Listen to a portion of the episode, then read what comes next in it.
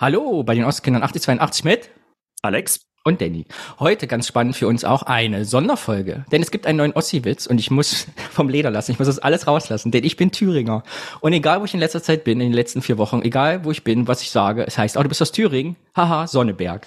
Ich, es ist der neue Ossi-Witz geworden, der Bananenwitz des 21. Jahrhunderts. Ich werde nur mit Sonneberg konfrontiert. Geht es dir auch so, Alex, oder hast du damit nix am Hut? Also da ich ja aus Mecklenburg-Vorpommern bin, musste ich mir das in den 90ern hauptsächlich anhören. Ha, du bist aus Rostock. Ähm, vielleicht ist das die Verbindung. Ähm, mit Sonneberg und Thüringen hat mich überhaupt niemand angesprochen. Von daher, ja, liegt es auch ein bisschen daran, wo du herkommst. Wobei du bist ja kein Sonneberger. Das muss man Eben. ja auch mal kurz sagen. Sonneberg ist weiter weg als Berlin von mir, glaube ich. Aber das ist jetzt unüberprüft, das habe ich nur so gesagt. Ah, egal. Ich möchte mit dir über Sonneberg sprechen, denn was ist passiert? Robert Sesselmann, der erste AfD-Landrat gewählt in Deutschland. Weißt du, was ein Landrat ist? Ja, ich habe das immer so ein bisschen mit einem Oberbürgermeister verglichen. Ja, Motiv ist der Vorsitzende des Kreistages und der Landrat wird als Beamter quasi entsandt und hat dann diese alle Mitarbeiter, ich glaube bei Sesselmann sind es um die 1000 unter sich und ist aber ein Verwaltungsbeamter, also hat kein, ist kein politisches Amt. Und was ist passiert in Sonnenbergs erstmal in der Stichwahl neue Wahl und da hat er mit 51 Prozent knapp gewonnen und so haben wir das erste Mal einen AfD-Landrat. Und mich als Thüringer fragen natürlich alle, wie kann das sein, wie kann das passieren, machen Witzchen drüber, wollen von mir eine Stellungnahme haben, obwohl, was habe ich damit zu tun? Und deshalb möchten wir in dieser Folge mit euch drüber reden. Machst du mit, Alex? Ja, ich habe ja jetzt keine Wahl, ne?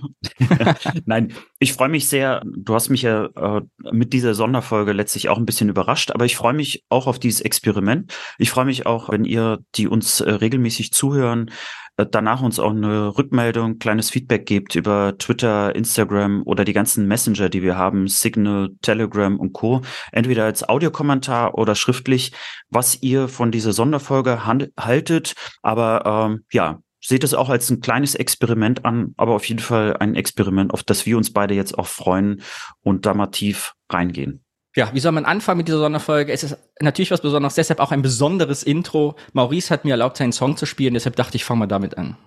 Ich hab eine Pride Flag und einen Döner dabei.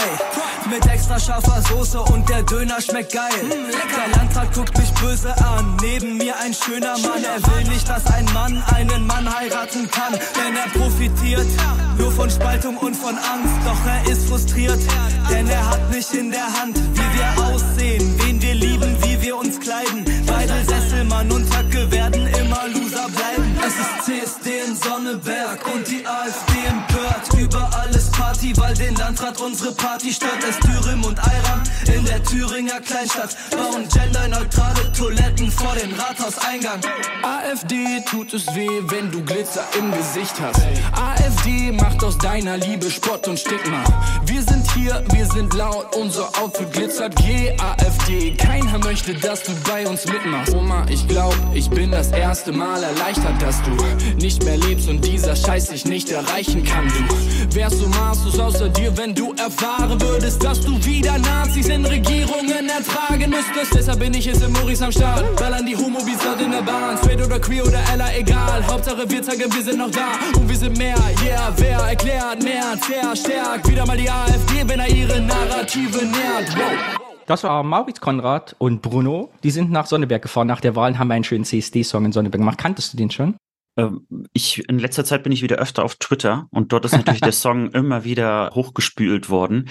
Ich muss zugeben, ich habe ihn heute länger angehört, als ich es sonst getan habe. Aber im, im Kern habe ich es natürlich mitbekommen und fand es auf jeden Fall erstmal witzig. Jetzt habe ich den Text aber mehr mitbekommen und der ist ja schon sehr, sehr ernst und bringt dann auch mal so ein paar Punkte rein. Also es ist doch mehr als nur ein netter Witz. Ja, vielen Dank, dass wir ihn spielen durften. Und so will ich auch einsteigen. Es ist Sonderfolge, wir machen heute alle anders. Und deshalb, über Sonneberg haben ja viele geredet. Politikwissenschaftler, die Medien, es gab Talkrunden. Und jetzt sind wir beide natürlich hier und ich frage mich, was sollen wir noch dazu sagen aus unserer ostdeutschen Sicht? Und was haben wir eine, für eine Profession? Also wie können wir noch was dazu beitragen, was noch nicht gesagt worden ist? Und mir fällt eigentlich nur eins ein, und zwar eine These, die ich entwickelt habe. Und aus dieser Sicht würde ich gerne gleich ein Interview mit dir gucken von Holger Klein und einem Gast äh, ein Podcast und dass wir noch ein paar Ausschnitte hören und das alles mit der These betrachten. Jetzt kommt meine These. Alex, du und ich, wir sind schuld, dass Robert Sesselmann zum Landrat gewählt worden ist in Sonneberg. Du und ich, wir beide persönlich. Okay, das ist eine harte These. Ich bin gespannt, wie du das aufbaust. Aber gut, ähm, Mitschuld ist ja auf jeden Fall ein, ein deutsches ja. Thema. Verantwortung. Sagen wir Verantwortung, nicht Schuld, das klingt äh, vernünftiger. Es geht darum, mir ist nämlich im Kopf gekommen bei dieser ganzen Robert Sesselmann-Diskussion und als jetzt die Talkrunden geguckt haben, die Politiker und die Medien und die Zeitung und die Leute, die Witze darüber gemacht haben, dass ich aus Sonneberg komme, aus Thüringen. Ich habe letztes Jahr ja unsere Hörerin Kerstin getroffen in Weimar. Du erinnerst dich, dass ich mit eine tolle Weimar-Führung hatte. Ja. Und wir hatten ein langes Gespräch darüber, während wir in vor einem Café warteten, um einen Tisch zu kriegen, weil es ja den besten Kuchen Weimars gibt.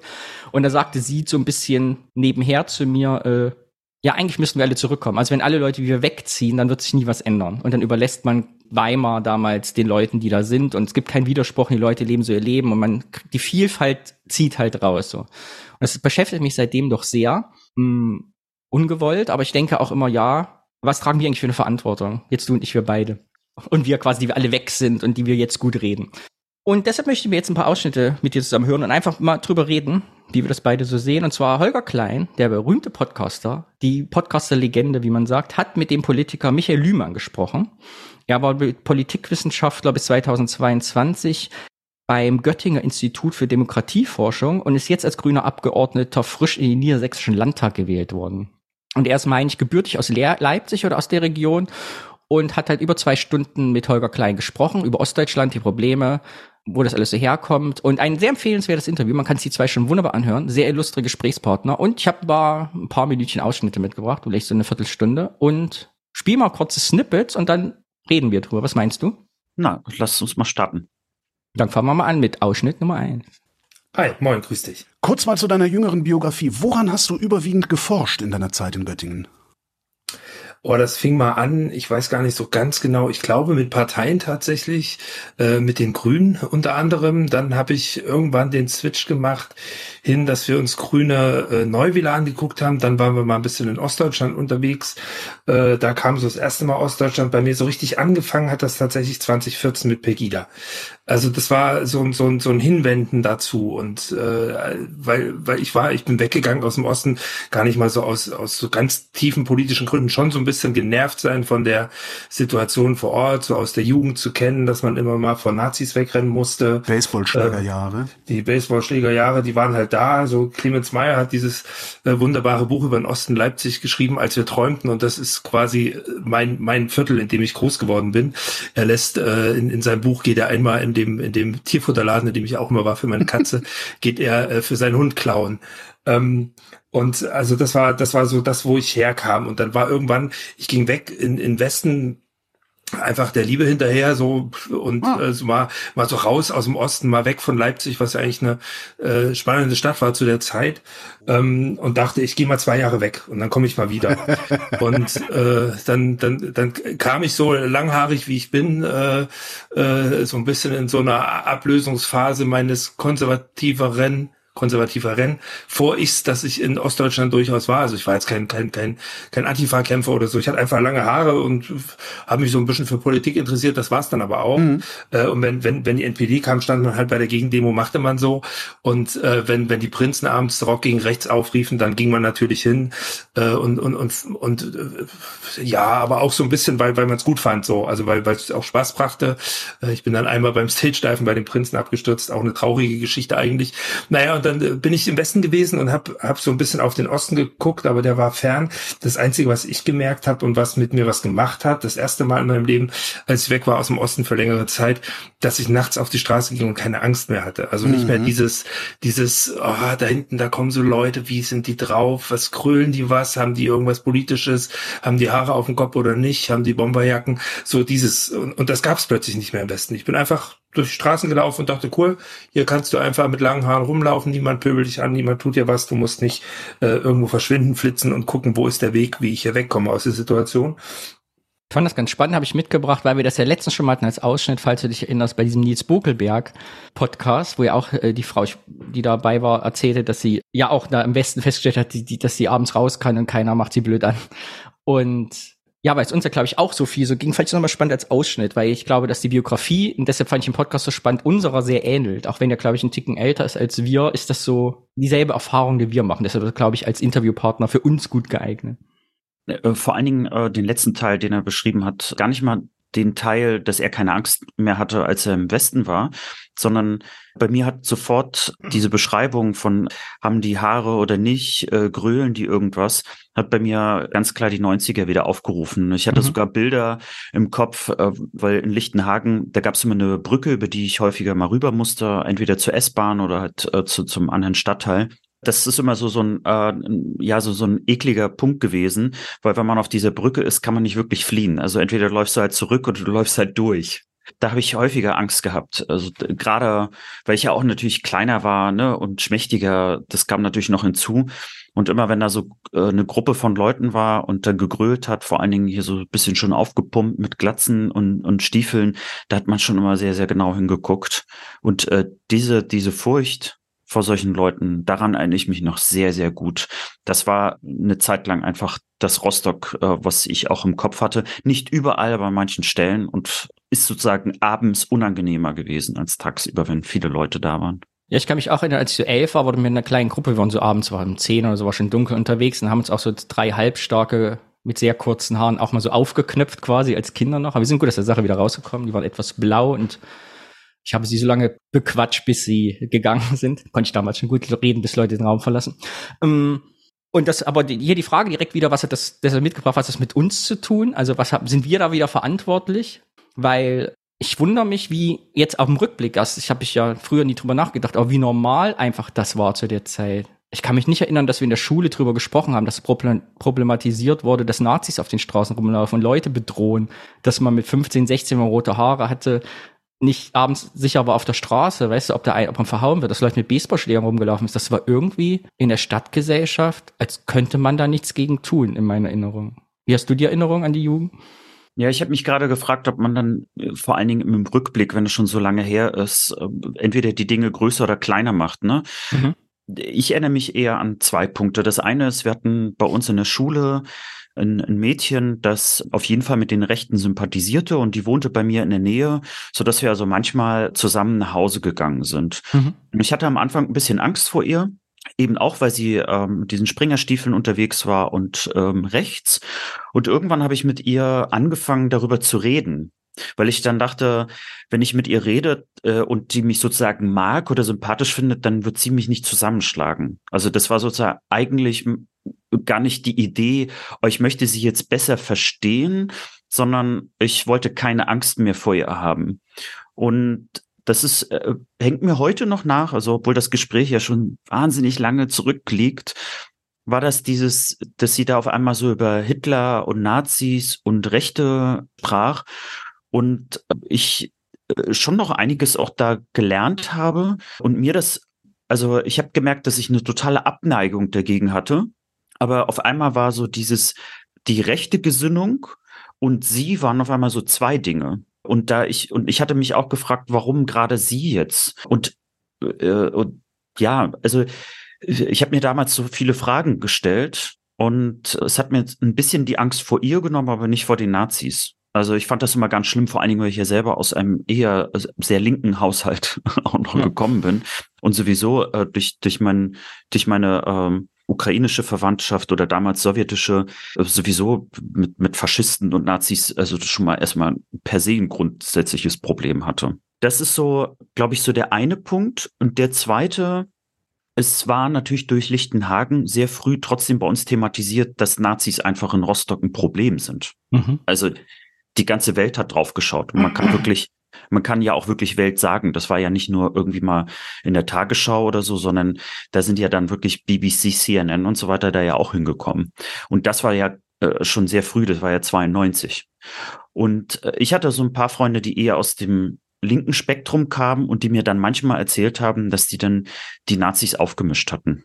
Das war so, weißt du, also das war äh, interessanterweise auch eine Form von Klärung des Problems aber mhm. eine ganz andere, als du jetzt die wahrscheinlich meintest, also, beziehungsweise eben nicht. Ne? Also man hat nicht in der Schule darüber gesprochen äh, oder oder versucht da irgendwie so so ein aus so einer gesamtgesellschaftlichen Perspektive erstmal was zu machen, sondern bei mir ist erstmal hängen geblieben, ja, die sind da in irgendwelchen Clubs, also das sind dann irgendwelche alten Baracken oder so gewesen und dann wurde es halt angezündet, man wollte die praktisch aus diesem, äh, aus diesen Ecken vertreiben, also sie unsichtbar machen. Mhm. Das ist so, wenn ich da ich jetzt mal so zurückdenke Ich finde es ganz spannend, dass du sagst, die Linken haben die Rechten damals so aufgemischt, dass das dann interessant war. Da kommen wir nämlich gleich noch drauf. Das wird noch ein großer Aspekt über unsere Verantwortung als Ostdeutsche heute und damals als Kinder.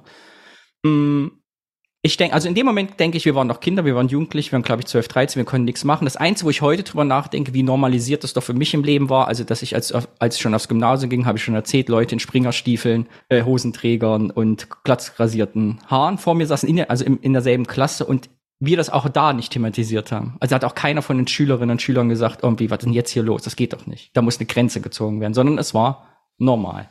Mm, so viel zu den 90ern Ost. Ich mache mal einen nächsten Ausschnitt und zwar reden wir mal über, ob der Interviewpartner sich eigentlich noch als Ostdeutscher sieht und ob der Osten rechts ist.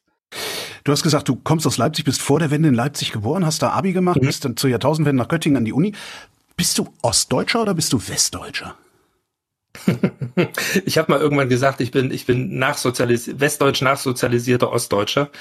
Ähm, also klar, man, man, man bleibt irgendwie seiner seiner ostdeutschen Herkunft verhaftet. Das sind, das sind Gerüche, das sind Geschmäcker, das ist also so, so richtig billiger Joghurt, der so ganz mhm. billig unten ganz in der Kabbelecke, der so ganz künstlich schmeckt. Ne? Das ist Kindheitserinnerung oder wenn's wenn's mal nach nach nach Braunkohle riecht oder Trabi vorbeifährt. Ne? Das mhm. ist das das kriegt man nicht weg und man, also und wenn man dann auf andere Ostdeutsche trifft, also ich ich, kultiviere das gar nicht, aber äh, wenn man auf andere Ostdeutsche trifft, stellt man trotzdem fest, so im gleichen Alter ungefähr, äh, dass, dass, dass es da sehr viele Parallelen gibt. Aber ich glaube, das ist eher eine Altersgeschichte als eine äh, Ostdeutsch-Westdeutsch-Geschichte.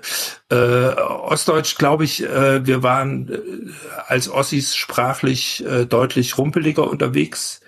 Politisch inkorrekt würde man, glaube ich, korrekt sagen. Mhm. Ähm, da gab es eine ganze Menge äh, und deswegen finde ich immer dieses Theater um, oh, jetzt wollen die uns alle umerziehen mit dem Sprechen, das ist ein bisschen bisschen albern, weil ich habe das hab das auch gehabt. Also ich habe manchmal Dinge gesagt, wo mich dann mein westdeutsches Gegenüber anguckt und sagt, was hat der jetzt gesagt?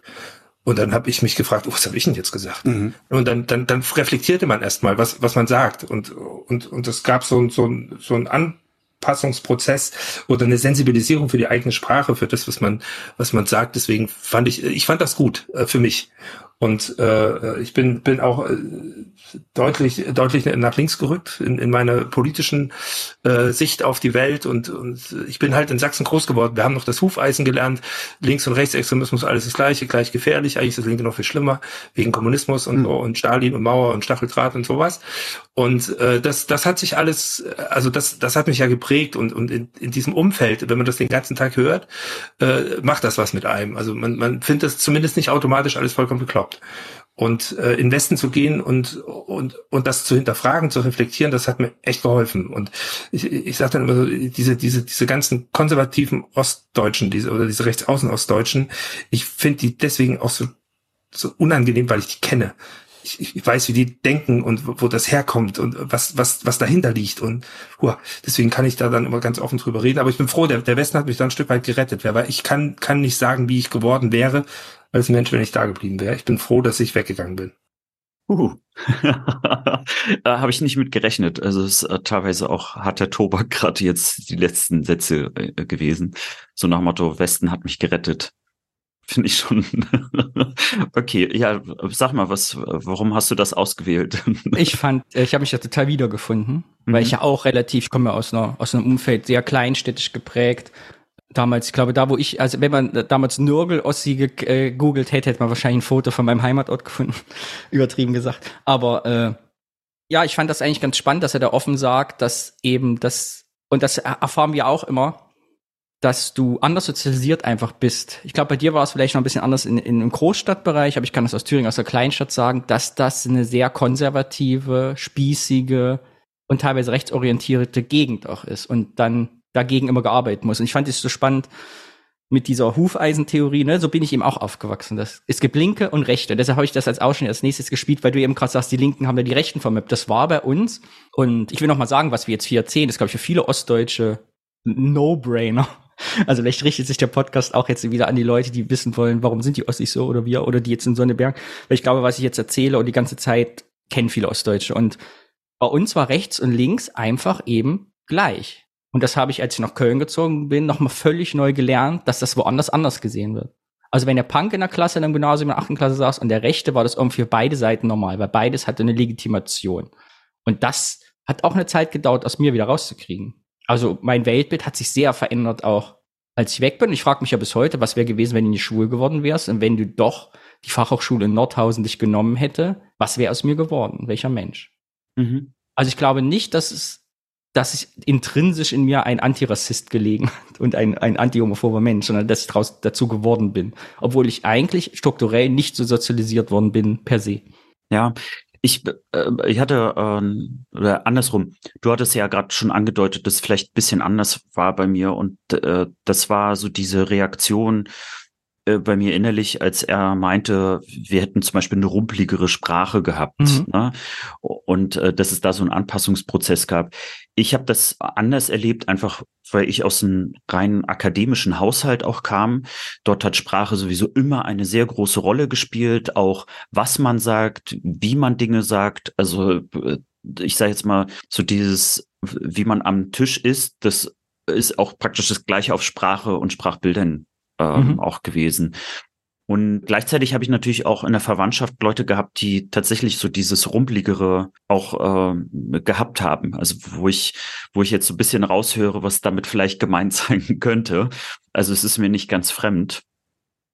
Ähm, von daher, äh, äh ja, ich, ähm, ich beende mal hier kurz den Gedanken und dann geht's vielleicht ein bisschen weiter. Ich finde es halt so plakativ, wie er es formuliert hat, und dass daran entzündet sich der Konflikt, glaube ich. Ich habe mich da so wiedergefunden in diesen Begrifflichkeiten, dass du halt selbstverständlich Dinge sagst, Begriffe benutzt und dann erst, wenn du woanders bist, die gespiegelt wird, das ist nicht vernünftig. Oder wie kannst du sowas sagen, wie er sagt. Und das ist, ging mir auch so und manchmal auch bis heute. Und wenn ich mit meinen Eltern zusammen eben auch, ne, meine, es ist, meinen Eltern rutscht manchmal, und das weiß meine Mama auch, deshalb glaube ich es jetzt hier sagen, Begriffe raus, wo sie in dem Moment, wenn sie, als sie sie gesagt hat, gesagt, oh, das äh, wollte ich ja nicht mehr sagen. Aber es ist so drinne, und so von innen her, dass es als Redewendung einfach rausfließt. Es halt schwierig ist, Leute, die so sozialisiert sind und es immer gesagt haben, von außen dann zu kommen, sagen, das darfst du aber nicht sagen. Sondern es, man muss, man braucht eine Sensibilität, um das zu vermitteln. In gewisser Weise. Also da gebe ich dir sofort recht. Ich habe nämlich auch den Eindruck, dass wenn ich so manchen Diskussionen folge, im Prinzip schon also äh, äh, Menschen Vorwurf gemacht wird, wenn sie also diesen Fehler ein, zwei Mal machen, also rein jetzt auch sprachlich mhm. und äh, unterschätzt wird, wie tief sowas drinne ist, vor allen Dingen auch natürlich mit steigendem Alter.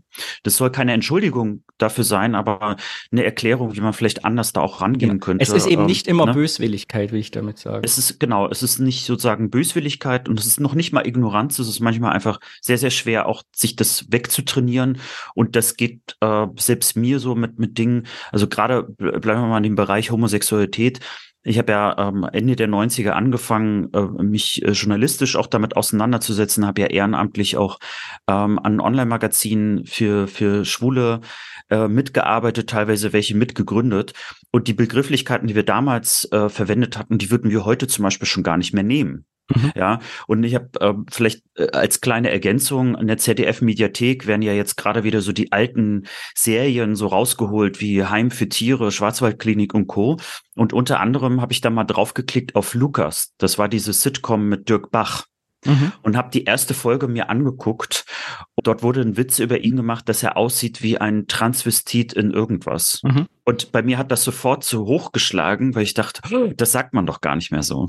Also, und äh, ne, ich meine, Dirk Bach war selber homosexuell. Die Sitcom galt damals als total offen und boah, ne, so. und also äh, vielleicht das auch so als eine kleine Erklärung, wie lange auch so ein Anpassungsprozess äh, auch braucht und dass der auch immer braucht. Also dass es ihn ständig geben wird. Wir kommen so später nochmal zu der These zur Unterstützung, was du sagst, aber ich möchte noch, genau, warum sind wir verantwortlich? Meine These ist, es ist unsere Schuld. äh, und ich würde das auch hier wieder unterstützen. Wir müssen lernen, du und ich, wir beide und vielleicht andere auch, dass wir den Vorwurf direkt immer nicht formulieren. Die sozialen Medien haben uns ja zu etwas gezwungen die letzten zehn Jahre, dass wir sehr polemisch, sehr schnell auf 180 sind. Aber ich glaube auch zu verstehen, dass Menschen automatisch in Abwehrhaltung reagieren, wenn man ihnen was vorwirft. Sicher meine eigene Familie ist nicht gesund. Man darf auf Facebook nicht schreiben, was sagst du denn da, sondern man muss die Leute anrufen. Ich hatte jetzt im Freundeskreis, ein Kumpel von mir hat das jetzt erzählt, dass er mit seiner Tante, glaube ich, ein Problem hatte auf Facebook, weil die was Rassistisches geschrieben hat. Und er wollte erst zurückschreiben, hat dann gesagt, nee, ich telefoniere jetzt mit ihr. Und dann war es ein tolles Gespräch, wo sie am Ende das Facebook-Posting gelöscht hat und sie sich irgendwie näher gekommen sind. Also ich kann mir vorstellen, um meine These zu unterstützen, da können wir auch Mitarbeiter mithelfen, um in Zukunft einen AfD-Landrat zu vermeiden. Ich äh, kann eine kleine Geschichte, die auch erst bei mir vor kurzem passiert ist, äh, direkt mitgeben. Ich habe im WhatsApp mal eine Story gesehen von einer Person und äh, war so entsetzt darüber, dass ich mhm. einen ganz, ganz langen eine ganz lange WhatsApp-Nachricht geschrieben habe und äh, vor allen Dingen aber das Wort Lüge genommen habe. Mhm. Und die Person hat äh, sehr ruhig geantwortet, auch mit einer langen Nachricht.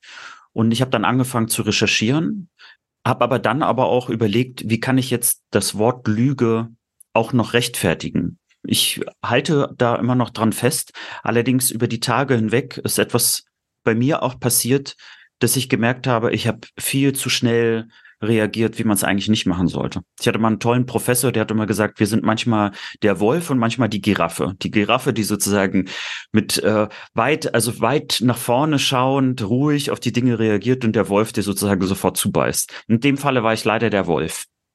Und äh, ich habe mich dann bei ihr, äh, über dieser Person auch entschuldigt, dass ich so schnell überreagiert habe und gar nicht mit, äh, äh, mit dieser Person ins Gespräch gegangen bin. Und das wäre einfacher gewesen, weil in meinem Kopf nämlich auch etwas passiert ist. Ich habe diese Person auf dieses, diese eine Sache so verkürzt, so klein gemacht, dass ich praktisch alles, was ich von dieser Person wusste, aus meinem ganzen Leben, war ausgeblendet. Auf einmal war es sozusagen mhm. nur noch eine Rolle.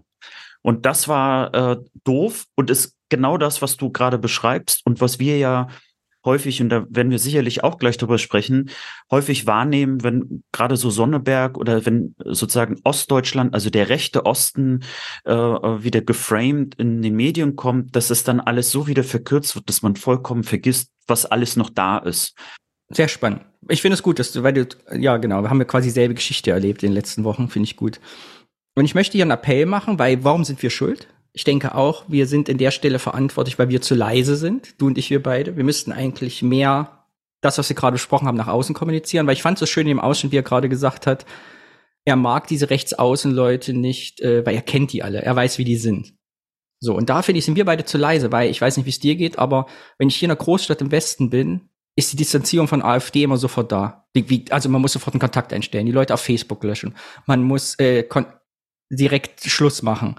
Und was man dabei vergisst ist, wenn man nicht so sozialisiert ist wie ich, dass äh, bei mir solche Leute in der Familie gibt, im Bekanntenkreis, Handwerker, die ich kenne. Wenn ich in Sonnershausen bin, äh, weiß ich, dass wie komisch Leute ticken, auf die ich angewiesen bin, die mir Brötchen verkaufen, die vielleicht äh, direkte Nachbarn sind, ja, die dich fragen, äh, kannst äh, eine andere Lebensrealität. Wenn ich zu jedem sofort den Kontakt einstellen würde, von dem ich denken würde oder sich der solche Sachen formuliert, dann komme ich damit nicht gut zurecht. Man muss einen anderen Weg finden, die Leute zu überzeugen.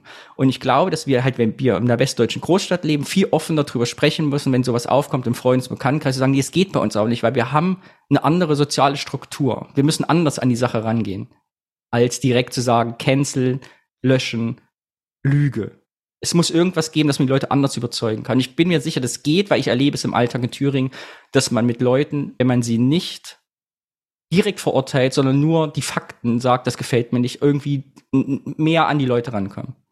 Also ich mhm. habe es geschafft, in Thüringen komme ich gleich nochmal als Schluss aber am Ende zu, ich habe Leute in Thüringen vom Kopf gesagt, was du sagst, geht so nicht und ich möchte diesen Spruch hier nicht hören auf meinem Gelände, das kann ich nicht akzeptieren. Und ich habe heute noch Kontakt mit diesen Leuten. Es hat nicht dazu geführt, dass wir nicht mehr miteinander reden. Es muss eine Mensch, weißt du, was ich meine? Es, ja. Eine, eine Endgültigkeit, da müssen wir viel mehr für kämpfen, dass das nicht so schnell gesagt wird, weil wir da, glaube ich, eine andere Erfahrung haben. Aus Kleinstädten Osten. Ich habe äh, einen schönen Artikel äh, in der Taz gelesen, da ging es um Oh Gott, ich bin so schlecht mit Namen. Du kennst die Band Feine Sahne Fischfilet? Ja. Ist das? Ja.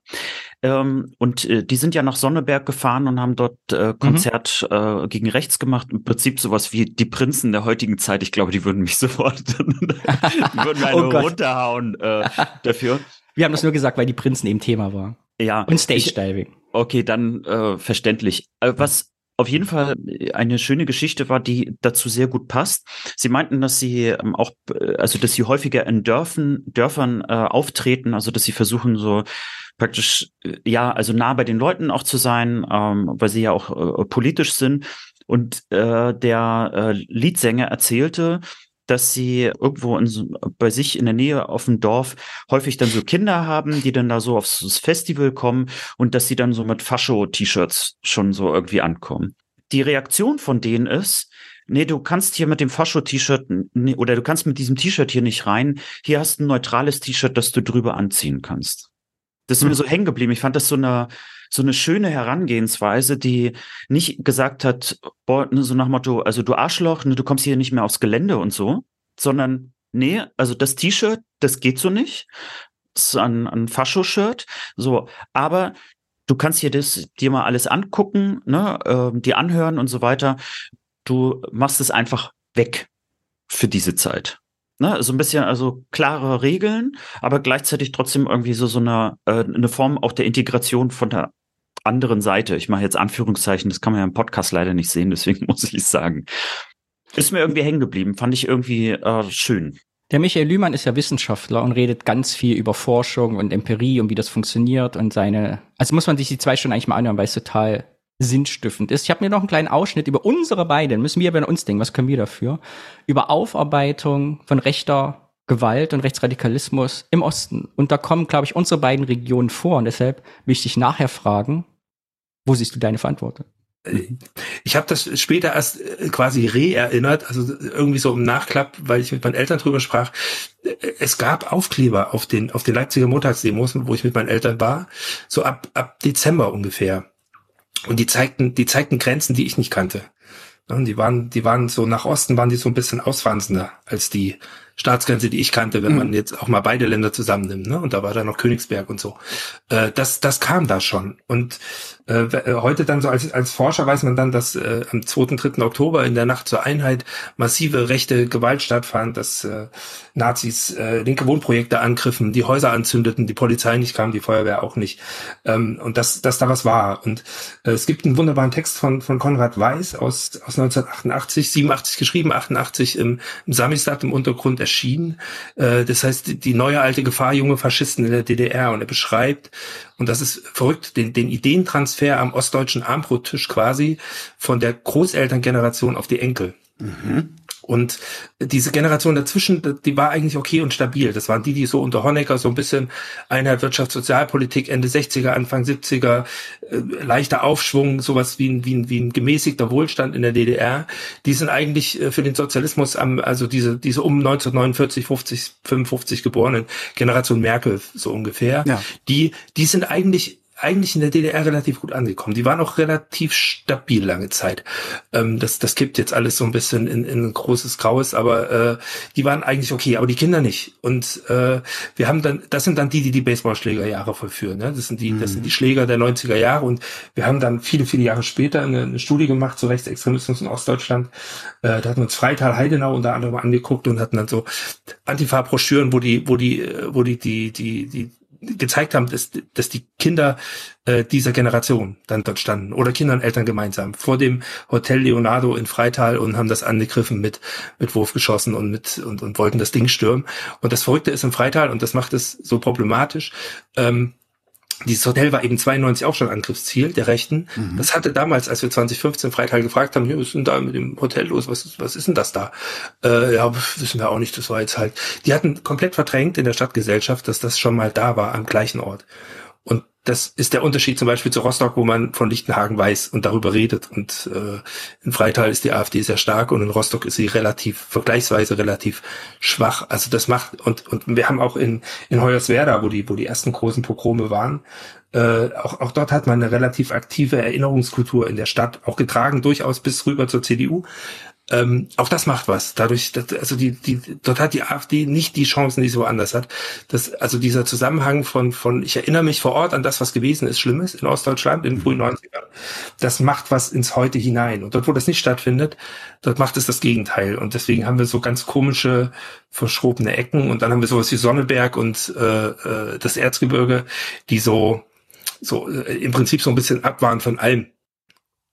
Ja, ich bin ja erstmal froh, dass äh, Rostock einigermaßen gut wegkam. ähm, also ich ich sage das nur nicht irgendwie, weil das ein Wettbewerb ist, ne, sondern weil äh, ich bin damit aufgewachsen, äh, vor allen Dingen in den 90ern, aber auch Anfang 2000er, dass Rostock immer die rechtsextreme Stadt war. und ich das persönlich beschämend fand äh, und ich gleichzeitig äh, gedacht habe, ja, Rostock-Lichtenhagen, rechtsextrem, stimmen, haben Probleme, aber wir haben auch eine Menge gemacht, damit das nie wieder so passiert. So, das war so, ähm, so diese Wahrnehmung, die ich auch hatte. Und gerade weil er die Erinnerungskultur an Rostock-Lichtenhagen anspricht, wir hatten das hier schon mal im, im Podcast, äh, da hatte ich ja auch erzählt, dass bei mir was hängen blieb, nämlich, äh, ich glaube, zehn Jahre danach war das, äh, Jahrestag oder fünf Jahre, äh, lass mich nicht lügen. Und es war eine der größten Demonstrationen äh, gegen rechts, die überhaupt mhm. in, in Rostock äh, und ich glaube auch im Osten stattfand. Also es waren, äh, lass mich nicht lügen, auf jeden Fall eine fünfstellige Anzahl von Leuten. Und äh, das war auch in Lichtenhagen, war das gekoppelt mit einem Fest, mit Musik und allem drum und dran. Äh, und es gab aber parallel auch eine Demo von Nazis, die in dieser Stadt ganz weit an die andere Ecke geschoben worden ist. Mhm. Und da waren vielleicht 200, also war eine kleine Truppe. Äh, Im Fernsehen, bei der Tagesschau, RTL aktuell, wir haben das alle geguckt, auch meine Eltern, wir wollten unbedingt, ne, also so hier, mhm. schaut mal in Rostock, haben sich die Leute äh, gewehrt, haben gezeigt, Bund statt Braun ist äh, der Name auch diese Initiative, äh, die glaube ich bis heute auch so heißt. Und von dieser Demo hat man nichts gesehen, von diesem Festival praktisch auch nicht. Stattdessen wurde diese Demonstration dieser Nazis zum Jahrestag von Rostock-Lichtenhagen gezeigt. So als äh, quasi Versagen der Stadt. Mhm. So, obwohl ja die Stadt recht kreativ zum einen äh, sie ja auch verbannt hat. Also die Demonstration müssen sie ja trotzdem zulassen. So, und haben die da sozusagen abgeschirmt. Und ich fand das, äh, ich äh, erzähle das heute auch immer noch, weil mir das so wehtat, weil ich nämlich den Eindruck hatte, dass das, also das Gute, das passiert, mhm. also dass man daraus gelernt hat, das ist ja wichtig. Also der, der Fehler ist ja schon passiert, aber dass man daraus gelernt hat, dass man versucht, ähm, ähm, Rostock eben zu einer äh, äh, bunteren, diverseren Stadt zu machen, die eben also diesen den Rechten äh, keinen Raum mehr gibt oder nicht mehr zu viel, muss man ja hier ähm, äh, dazu passend sagen. Äh, das kam einfach nicht. Und das Kannst ist auch, das ist auch desillusionierend gewesen. Ich stelle mir gerade vor, wie du, kleiner Alex, mit deinen Eltern vom Fernseher sitzt, ihr den Fernseher machen, wartet, dass ihr zu sehen seid. Wie, weißt du, was deine Eltern damals dazu gesagt haben, wie es denen dabei ging? Habt ihr darüber geredet? Ja, also das war ein, Thema auch am Armbrottisch und äh, es hat uns äh, fast wütend gemacht. Also weil wir, es fühlte sich so falsch an, so ungerecht behandelt fühlten wir uns. Und das war auch ein Thema noch nach dem Wochenende auch in der Schule, äh, weil das so ganz vielen Leuten so ging. Und das war auch ein Thema an vielen Armbrottischen. Wir haben ja äh, dieses Bild, äh, was ja äh, lange Zeit auch war von dem Jammer-Ossi, ne?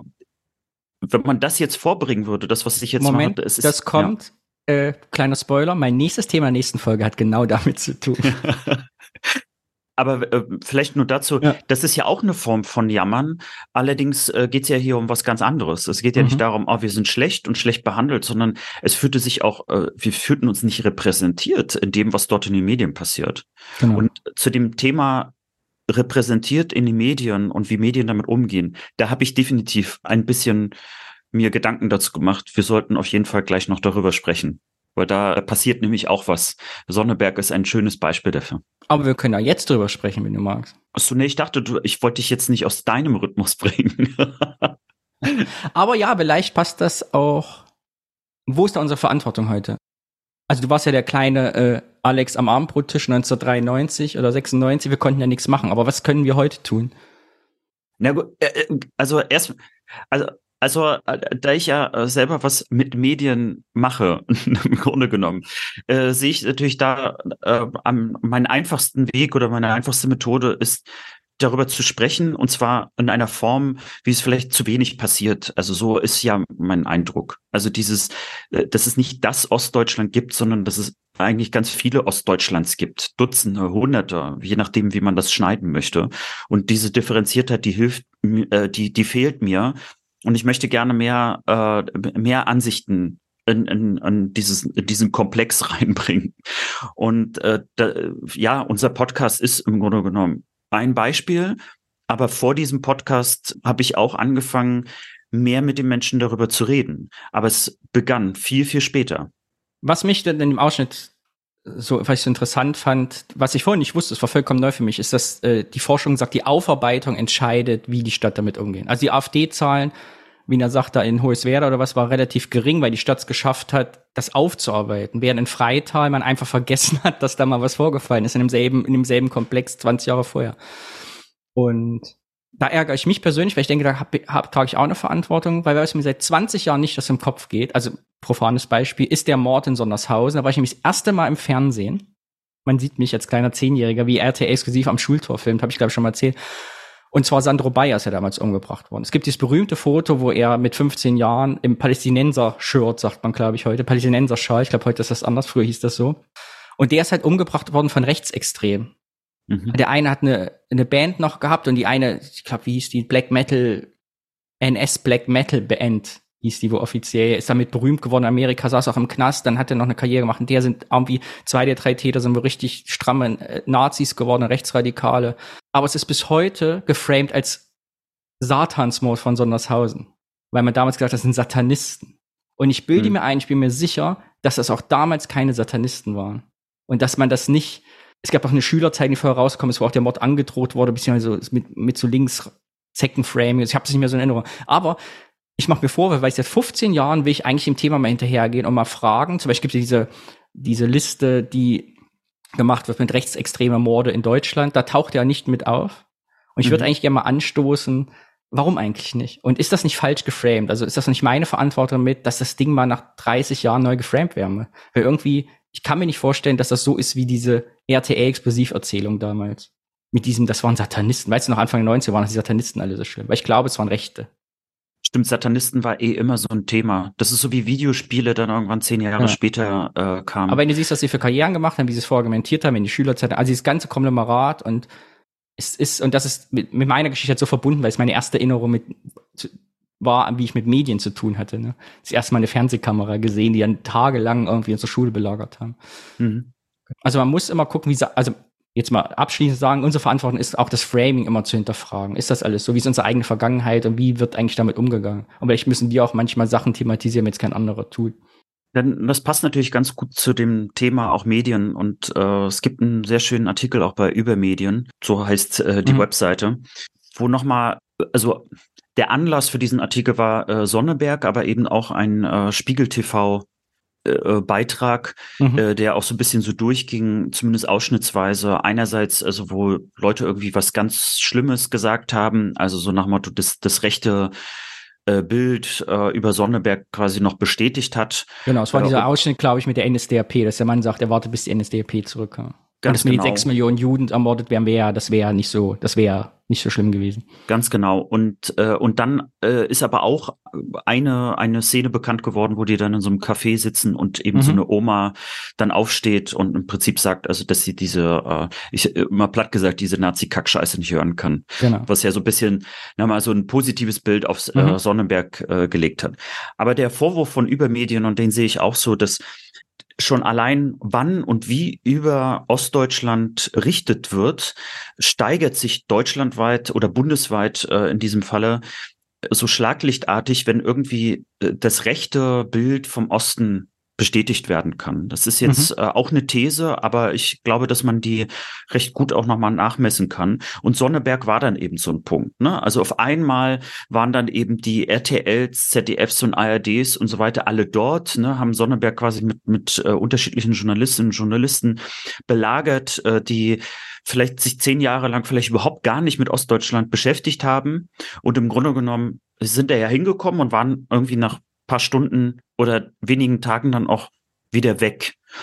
Und äh, das ist schon mal ein Problem, weil, um mal so eine gegenteilige Story zu bringen, ein Jahr zuvor, also nicht mal, hat zum Beispiel in Prignitz in Brandenburg ein Landrat von der SPD mit über 65 Prozent gewonnen und die AfD war knapp unter dem Bundesdurchschnitt, dem damaligen, so bei 11 Prozent da ist natürlich jetzt keiner hingefahren und hat gesagt, schau mal in Ostdeutschland, da wird sozialdemokratisch gewählt, weil es halt keine Story ist. Aber trotzdem äh, ist, äh, repräsentiert das genauso Teil also der politischen Landschaft in Ostdeutschland, ähm, aber im Positiven. So, da das aber eben keine News wert ist, weil ja äh, die News ja nur ist AfD-Landrat, geht das sozusagen raus. Und da werden noch einige andere Beispiele genannt, äh, wie zum Beispiel, dass die, äh, dass es natürlich ein Stadt-Land-Gefälle gibt, auch in Ostdeutschland. Das ist jetzt erstmal keine Überraschung. Aber dass dort natürlich die, die Strukturen ganz anders sind. Dass in den Innenstädten von Leipzig als Beispiel der Migrantenanteil, und da ist noch nicht mal gemeint, also Deutsche mit Migrationshintergrund, sondern der Migrantenanteil teilweise bei 30 Prozent liegt. Also ungefähr das, was so bei westdeutschen Großstädten äh, auch ein Normalfall ist. So, auch darüber, das hat selbst mich überrascht. Ich habe diese Zahlen gar nicht im Kopf gehabt. Und das wird so wird teilweise überhaupt nicht thematisiert, weil es nämlich äh, erstens bedeuten würde, dass das gar kein Problem anscheinend darstellt. Mhm. Also, weil ja sonst, also deswegen erzählen übrigens auch die Rechten im Osten so ungerne darüber, weil natürlich das überhaupt nicht in dieses Schema passt, äh, dass die Überfremdung, ne, also von der mhm. sie ja mal äh, sprechen und Angst machen und so, ne, die kommen da und machen alles hier kaputt und so, das würde dann auf einmal gar nicht funktionieren, denn offensichtlich sind ja die Leute dort und es ist nichts Schlimmes passiert. Also es bereichert eher die Stadt. Also wenn wir über Leipzig sprechen, dann ist es eher was Positives. So und äh, und da kommen wir wieder zurück zu dem, was ich auch gerade aus, aus den 90ern über Rostock-Lichtenhagen und Bundstadt Braun und so weiter geschrieben habe. Auch die Berichterstattung über Sonneberg hat sich viel zu wenig damit beschäftigt, über den Anteil der Leute, die dort eben nicht die AfD wählen, die dort zivilgesellschaftlich sich äh, auf so vielen anderen Sachen beschäftigen, organisieren, die aus Sonneberg auch äh, eine ne, äh, gute Stadt machen wollen, ein gutes Land, die sich auch mit den Problemen auseinandersetzen, die spezifisch für Sonneberg wichtig sind. Und äh, damit natürlich auch etwas, ja, die hätten die Geschichte auch komplizierter gemacht, weil man dann nämlich feststellt, ah, Sonneberg ist dann eben ja mehr als nur dieses Ost-West-Schema und Diktatur und hier und da, sondern um mal ein Beispiel zu bringen, das auch für mich neu war, dass es wurde mal argumentiert, ja, Sonneberg hat eine sehr niedrige Arbeitslosenquote. Aber sie hat 44 Prozent der Leute, die dort angestellt sind, arbeiten für Mindestlohn. Das mhm. ist die höchste Mindestlohnquote in ganz Deutschland. So, ähm, ja, Sonneberg ist auch der älteste Landkreis in ganz Deutschland. Also ne, die hat ja, ja. über 50 Durchschnittsalter. Genau. Und dann habe ich auch eine interessante Kolumne äh, gelesen, äh, ich glaube sogar von einem Sozialwissenschaftler in, in Coburg. Coburg ist ja nur ein paar wenige Kilometer entfernt. Ja quasi, man könnte schon fast Zwillingsstadt sagen. Und Coburg hat enorm davon profitiert, als die Mauer gefallen ist und äh, da sind äh, Coburg ist richtig aufgeblüht, weil dann äh, es kamen natürlich auch viele Fachkräfte. Coburger Firmen haben teilweise in Sonneberg und Umgebung sowas wie billigere äh, Filialen für sich selber gebaut, weil dort die Menschen einfach äh, preiswerter zu bezahlen waren. So und Coburg ist aufgeblüht und Sonneberg in gewisser Weise auch, aber je tiefer man schaut, desto komplizierter wird dann auf einmal das Bild. So äh, das zum Beispiel, äh, um da das Beispiel zu beenden, als die Berichterstattung über Sonneberg war, hätte man genauso auch mal ins Fränkische gehen können. Ich glaube, es sind tatsächlich nur fünf Kilometer Entfernung. Mal nach ja, Sonneberg, Sonneberg gehört ja wohl geografisch sogar noch zum Fränkischen. Deshalb sprechen die auch so Fränkisch da unten. Hast du mal Sonneberg-Dialekt gehört? Ja, sehr, das sehr übrigens fränkisch. wurde auch thematisiert, dass ja. nämlich äh, die meisten Leute, die interviewt worden sind in Sonneberg, dass überraschend war, dass sie eben nicht ostdeutsch, also Anführungszeichen, ne, oder thüringerisch klangen und dass man da hätte doch mal äh, vielleicht auch mal drauf eingehen können. Also dieses auch äh, das Journalistische, also mal tiefer reinzugehen und nicht nur wieder abzuspulen, was seit, muss man sagen, fast seit 30 Jahren als ein auch typisches Abziehbild von solchen Situationen in Ostdeutschland auch genutzt wird. Denn Wow, jetzt, äh, ich rede mich auch gerade in Rage, ich merke das schon. Gut, wir lieben das. äh, ja, sonst bist du ja hier der Rant-Experte. Wir sind das ja ein, ein, Stück weit ja schon gewohnt. Äh, vielleicht ist das aber auch ein, äh, die Schuldfrage, die du jetzt auch gleich wieder stellen wirst, äh, dass man schon fast zu gewohnt ist, als die DVO sehr, sehr groß war mhm. äh, und zum Beispiel äh, mit, mit 12,x Prozent irgendwie in den Sachsen-Anhalt-Landtag reingekommen ist. Ne? Da war ich selber auch total entsetzt gleiches Schema damals abgespult. Und ich habe mich übrigens gerade selber erwischt, als du diesen ähm, Interviewausschnitt äh, gebracht hast und Pegida erwähnt worden ist. Ich habe Pegida schon total vergessen. Mhm. Obwohl das ja ein Riesending war. Ne?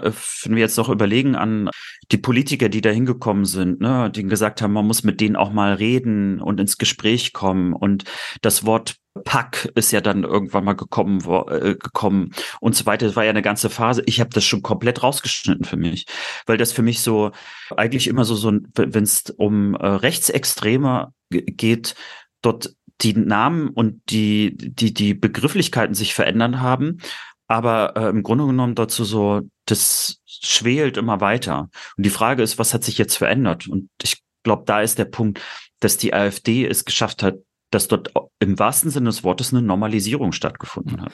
Ich muss mal meine Clips neu sortieren, weil es passt gerade so gut, denn der Herr Lühmann hat über Pegida einen Artikel geschrieben. Äh, ganz am Anfang von Pegida, da war das, äh, da liefen das vierte Mal rum oder so, habe ich einen Text geschrieben für Zeit Online, Pegida passt nach Sachsen. Ähm, ich war mir total unsicher bei dem Text. Ich habe den abgeschickt und habe nicht mehr in meine Mails geguckt, äh, weil ich dachte, scheiße, vielleicht hast du es auch überzogen. Später wurde das dann Forschungsstand, aber äh, in dem Moment äh, hatte ich, äh, war ich mir total unsicher. Und dann bekam ich wahnsinnig viele Reaktionen, Anrufe, E-Mails, sonst was, die sich beschwerten, wie schlimm alles ist und wie furchtbar alles ist und die Rente und die Löhne und äh, die Wohnung und alles. Und ich, jetzt verstehe ich alles, lange Telefonate geführt, viele und habe die Leute dann immer immer gefragt, was, was, was habt ihr denn gewählt? Ja. Die CDU. Und habt ihr mal was anderes gewählt? Nee, die CDU. Aber seid ihr mal auf die Idee gekommen, irgendwie mal SPD zu wählen oder Grüne oder Linke oder irgendwas Verrücktes? Hm. So einfach die Leute, die, nee. Nee. Ich will immer die CDU. Und ich dachte so, dass, äh, ja, das sind jetzt Leute, die vielleicht jetzt sogar die AfD wählen, ne? aber äh, das habe ich nicht verstanden. Also auch diese, das, das, das war so ganz, alles ist furchtbar, aber das, das kleine bisschen, was man an, an, an Handeln in der Hand hätte, mhm. das wird nicht genutzt, weil das ist schon irgendwie, weiß, weiß ich nicht, das war irgendwie nicht, nicht, nicht angelegt oder nicht, ich, ich kann es gar nicht sagen, was das Problem war. Warum, warum, warum die Leute mir sagten, ne, habe ich, hab ich noch nie drüber nachgedacht, was anderes zu wählen die Anzahl der Leute, die Protest wählen, ist äh, im, im, Osten tendenziell größer als im Westen. So, das äh, sagen so Studien. Es widerspricht so ein bisschen dem, was man jetzt so anekdotisch äh, zum Thema CDU auch gehört hat. Ne? Hm. Aber er wollte ja, glaube ich, einen ganz anderen Punkt machen, nämlich dieses, jetzt hast du eine kleine Sache, die du wenigstens machen kannst in diesem demokratischen System, nämlich wählen, und du könntest dann anders wählen. Und da habe ich, da würde ich einen Punkt mit dir mal besprechen wollen. Äh, und zwar das ganze Thema äh, Demokratiebildung, Demokratisierung. Wobei ich Demokratiebildung eigentlich einen viel wichtigeren Begriff finde. Äh, da habe ich nämlich eine persönliche Geschichte einfach dazu. Ich bin ja jemand, der auch schon hier im Podcast hier und da immer mal wieder erwähnt hat, dass ich zwar irgendwie in einem sehr politischen Haushalt war, aber irgendwann so Ende 90er, Anfang 2000er äh, sehe ich mich in meiner Erinnerung, wie ich mit Leuten spreche, die zum Beispiel viel politisierter waren und ich denen gesagt habe, äh, ich kenne keine Partei, die mich sozusagen repräsentiert. Ich war ehrlich gesagt sogar Politik verdrossen. Und es fehlte nicht viel, dass ich auch so einen Satz gesagt hätte, dass ich mich für Politik nicht interessiere.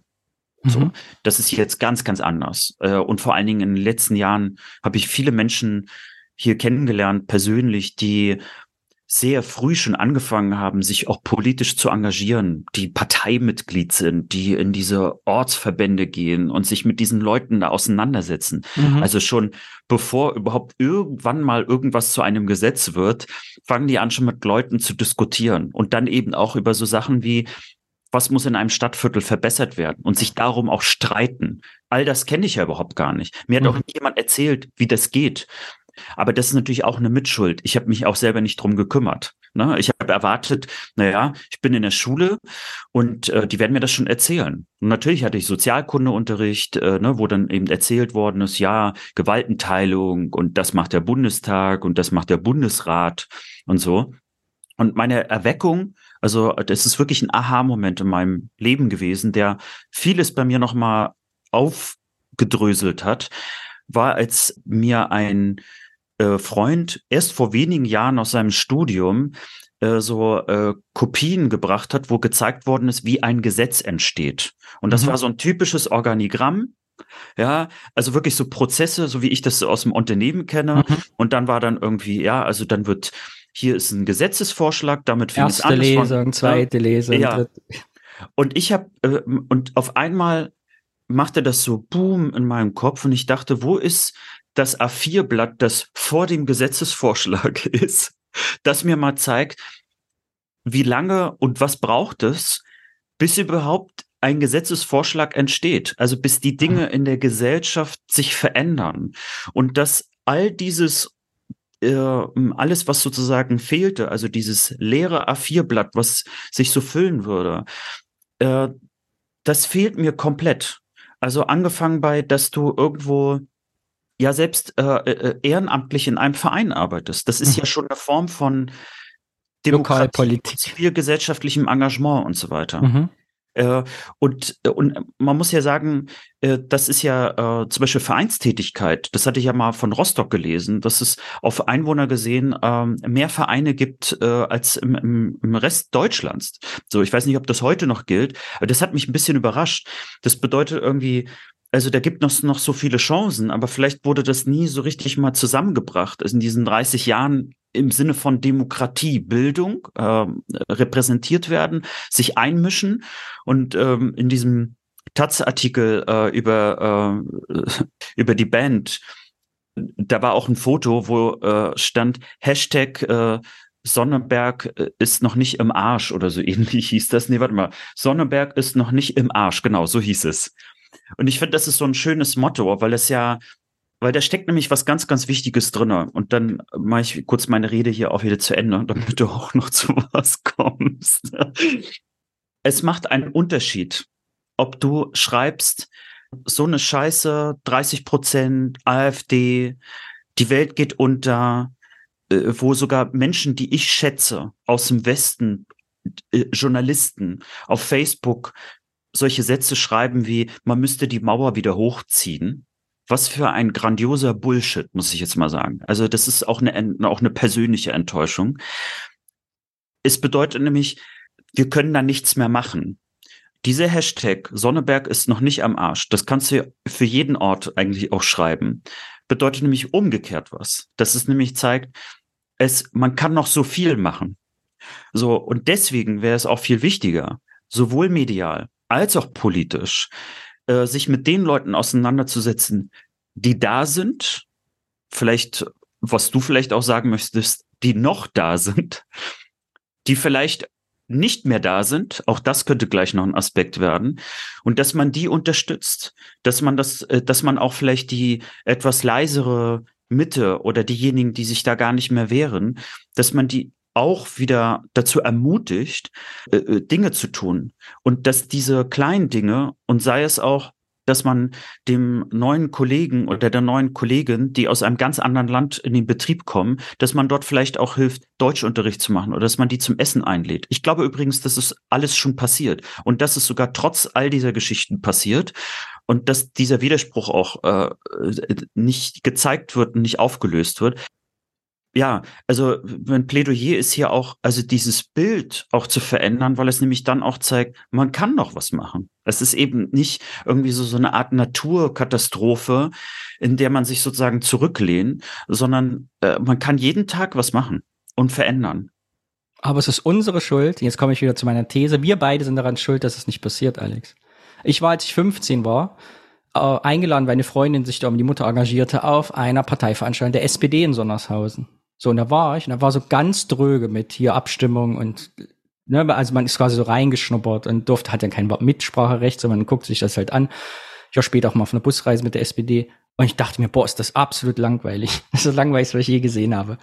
Wobei du kannst keine 15, 16 Jahre da hinsetzen und so eine so eine Parteisitzung am angucken lassen. So, ich bin aber weggezogen. Ich habe da nicht gesagt, ey, wenn ich mal 18 bin, ich mache das anders. Und wenn die 16-Jährigen kommen, dann erkläre ich ihnen auch nicht, wie das geht und mache Lokalpolitik. Also ich bin halt mal weggegangen. So, du hast in Sonneberg das Problem oder gerade, also wenn ich wenn ich hier in Köln gefragt werde, warum wählen die Leute AfD? Und ich denke mir, ja, Kleinstädte im Osten, du findest ja nicht mal mehr grüne Kandidaten. Das könnte ja ich sein. Ich könnte für die Grünen äh, mich versuchen, in Kreistag wählen zu lassen, der Bürgermeister in meiner Stadt. Mache ich aber nicht, bin weggezogen. Was zu was führt das, weil wir alle weggezogen sind? Dass du dort Bündnisse gegen rechts hast in Kleinstädten. Das heißt, du wählst als Wählerinnen und Wähler entweder dieses komische Bündnis, was es seit zehn Jahren gibt, also wo sich alle Parteien versuchen, auf einen Kandidaten zu einigen, oder die AfD. So, wenn du also Bestrebung hast als Sozialdemokrat, als äh, vielleicht grüne Politik oder als, als Linker, kannst du deine Politik ja gar nicht durchsetzen, weil du immer diesen einen Kandidaten haben musst, der manchmal von der CDU zum Beispiel ist, oder dann doch von der Linken, die CDU wählen nicht, und musste ich immer sagen, ich wähle das kleinere Übel, Hauptsache nicht die AfD. Das kann funktionieren, das kann tragen, aber ich glaube nicht über Jahrzehnte hinweg. Du kannst nicht den Wählerin sagen, über Jahrzehnte wähle das kleinere Übel. Und deine richtige Politik drückt einfach nicht durch. Aber da sind wir auch natürlich mitschulds, weil wir uns nicht aufstellen lassen, weil wir weggezogen sind. Und das glaube ich, diese Politik, Politikverdrossenheit kommt eben auch daher, aus diesen Bündnissen gegen rechts. Also die sind nötig, ne, weil es gibt nicht genug Wahlkandidatinnen, Kandidaten so. Hm. Also ähm, wo ich mitgehe, ist diese Mitschuld und die spüre ich ja auch. Ich rede ja letztlich auch jetzt über den Osten. Ich bin im Grunde genommen jemand, der abgehauen ist. Mhm. Und äh, wünsche mir, ne, dass zum Beispiel. Ja, das hat der Interviewer gesagt. Ich finde, da ja. finde ich mich total gut wieder. Dieses mit, wenn es weggezogen, dachte man, man ist für zwei Jahre halt weg und dann war das Leben halt anders, man ist nie wieder zurück. Ja, äh, also ich, ich, ich brenne ja auch immer noch für meine Heimat. Ich nenne mich häufiger auch Lokalpatriot. Ne? Ich mhm. interessiere mich dafür, ob in Rostock, ob FC Hansa Rostock aufsteigt. Bin kein Fußballfan, aber freue mich sozusagen für Rostock, wenn Hansa endlich aus der dritten in die zweite wieder zurückgekehrt ist. Dass die eine American Football Mannschaft haben, die in der Bundesliga spielt, in der zweiten dass die eine erfolgreiche Basketballmannschaft, also so Sport ist schon immer so, so eine Identifikation, mit der ich vor allen Dingen in den 90ern war, einfach Hansa Rostock, ja, äh, nicht nur Rostock, ne, sondern das war der Osten. Das war die einzige Mannschaft, die irgendwie noch so so eine Art äh, äh ja Stolz. Oh Gott, ich, ich traue mich nicht das Wort Stolz zu sagen und merke ja, weil uns äh, äh, Faschisten und Nazis teilweise dieses Wort weggenommen haben und wir es nicht wieder positiv besetzen. Ja, die ja, haben uns ja Schwarz-Rot-Gold weggenommen und das ja. Wort Deutschland weggenommen.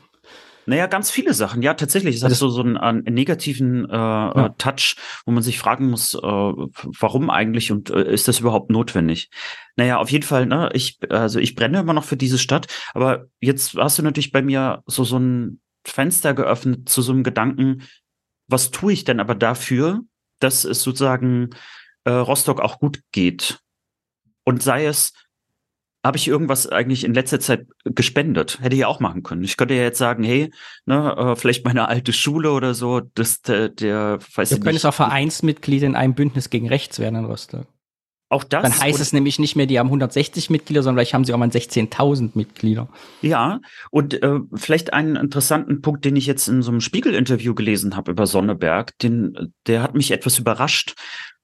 Die, die Aussage äh, ganz zum Schluss war, dass äh, die Gewerkschaften äh, im Osten noch die, diejenigen sind, die am, am meisten, also die, die, am tiefsten verwurzelt sind. Also es gibt ja teilweise äh, Landstriche, wo ja äh, einige Parteien nicht mal einen Ortsverband haben, weil es dort gar nicht genügend Leute gibt, um überhaupt mhm. einen zu bilden.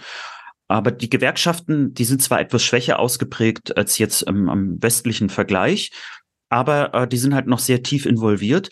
Und er sagt in dem Interview, nicht wortwörtlich, bin ja immer schlecht im Zitieren, dass äh, die Gewerkschaften sind noch die einzigen, die diese Menschen erreichen können. Also auch die, die AfD wählen oder teilweise sogar schon ins Rechte so abgerutscht sind, dass die äh, vielleicht gar nicht mehr zu gewinnen sind, aber mit denen kann man, die Gewerkschaften sind dort noch sehr tief verankert.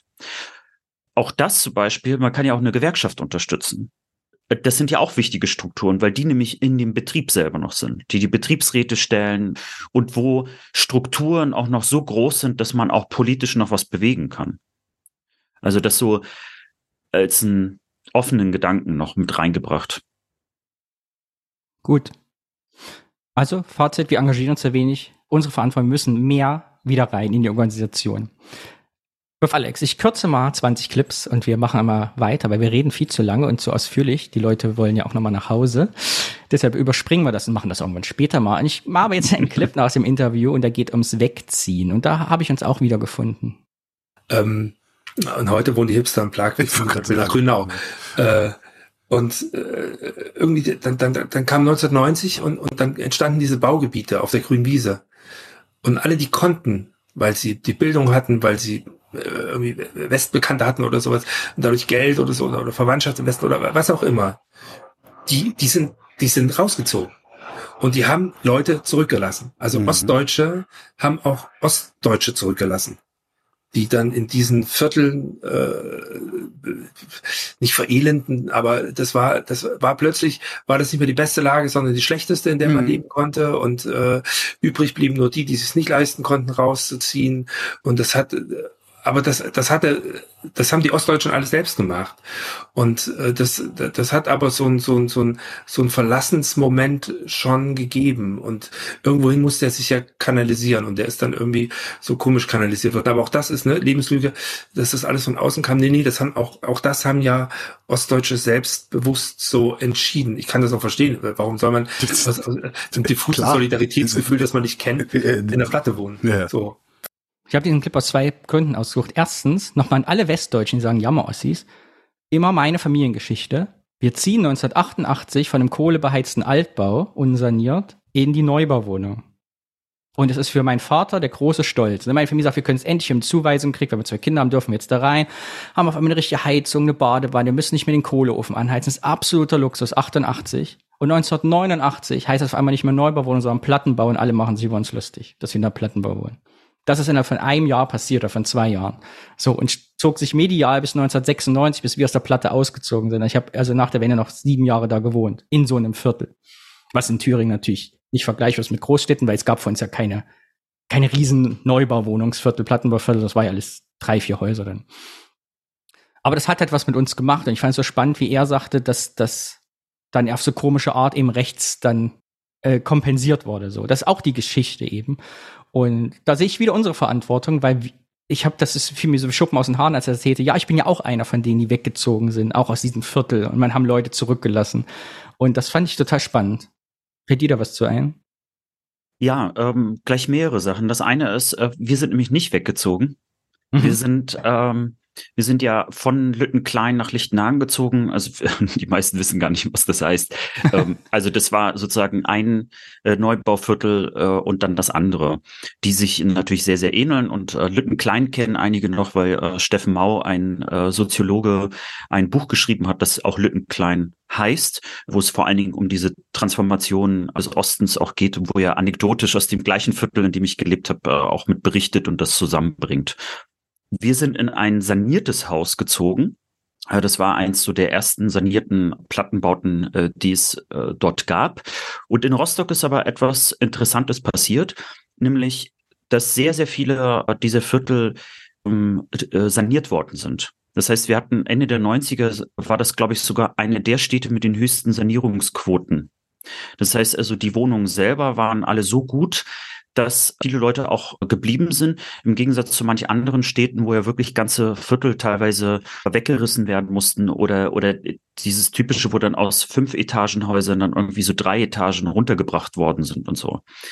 Das dazu. Aber dieses Leute sind aus der Stadt rausgezogen äh, das hat, das, ich erinnere mich sehr, sehr gut dran, vor allen Dingen, wo dann diese Gebiete dann hochgezogen worden sind mit diesen Einfamilienhäusern und, und, und, teilweise eben außerhalb der Stadt. Man wollte die Infrastruktur der Stadt weiterhin nutzen, also Schulen, ne, alles, was man so brauchte für Arbeit. Gleichzeitig aber wollte man irgendwie so ein etwas luxuriöseres westliches Leben haben, nenne ich es jetzt mal so, was auch zu Konflikten führte also auch zu Verteilungskonflikten. Mhm. Denn ähm, ich erinnere mich sehr, sehr gut daran, dass es dann irgendwann mal einen Streit gab, dass die Leute, die äh, außerhalb der Stadtgrenze von Rostock in einem anderen Landkreis gewohnt haben, aber die haben natürlich ihre Kinder weiterhin in die Schulen in Rostock geschickt. So, mit anderen Worten, also Rostock sollte äh, quasi die Schulen oder die Schulplätze bezahlen, aber das Geld wurde nicht von dem Landkreis natürlich nach Rostock überwiesen. Ja, also auch diese Art von Verteilungskonflikt kommt. Und was ich bemerkenswert fand, das habe ich nämlich lange Zeit gar nicht gewusst. Rostock hat ja sehr, sehr viele Einwohner verloren, wie fast alle ostdeutschen Städte. Also so richtig, wo man ab 1990 immer so einen Knick sehen kann. Ich habe immer früher geglaubt, dass das Leute waren, die in den Westen gegangen sind. Tatsächlich ist es so, dass gerade bei Rostock viele nur in den umliegenden in die mhm. umliegenden Gebiete gezogen sind, nämlich in diese neuen Gebiete oder wo es dann halt schicker und schöner war. Ah, spannend. Ja, und vielleicht zum Schluss und äh, genau, das ist gar kein, das passt ja. auch gut zu dem Statement, dass eben, ne, dass, dass wir auch immer daran denken, dass nicht alles der Westen gemacht hat und dass wenn wir argumentieren im Osten, das ist nicht alles der böse Westen, sondern die Leute, der Westen hat uns nicht immer alles weggesaugt, sondern manchmal sind wir einfach auch nur in die Vororte gezogen, weil wir es dann nicht mehr ausgehalten haben. Also selbst, viele Sachen sind selbst gemacht. Ne? Ja, wobei, äh, jetzt könnte man natürlich äh, fast einen neuen Podcast dazu aufmachen, aber da bräuchten wir hier ein paar Profis. Die Frage ist natürlich, warum überhaupt also äh, in die Umländer investiert worden ist. Warum äh, äh, hat man mehr Häuser gefördert als vielleicht jetzt also die äh, städtische Infrastruktur, wie auch immer. Wobei Bestimmt, es kann wahrscheinlich ja, immer mit der Grundsteuer zu tun. So, äh, man kann aber natürlich schon sagen, dass in, in Rostock ist eben auch vieles richtig gemacht worden und hat auch ist auch dadurch passiert, dass zum Beispiel eben die die Plattenbauten viel schneller und besser saniert worden sind. Das heißt also, es hat viele Leute dort trotzdem gehalten. Ja, es ist nicht vielleicht überall perfekt. Äh, Rostock-Lichtenhagen hat dazu beigetragen, dass man viel sensibler auf das Thema auch äh, Migration und Stadtviertel geguckt hat und gegen Ende der 90er zum Beispiel die Innenstadt, die Krüppeliner Torvorstadt durch EU-Gelder so saniert worden ist, dass es auf einmal attraktiv wurde, dort auch wieder zu leben, was vor den 90ern eigentlich ein Studentenviertel war, wo man gar nicht mehr so gut leben konnte. Jetzt ist es eher gekippt, also jetzt ist es wieder also teurer und edler, also mehr so Anwälte, Ärzte äh, zugespitzt.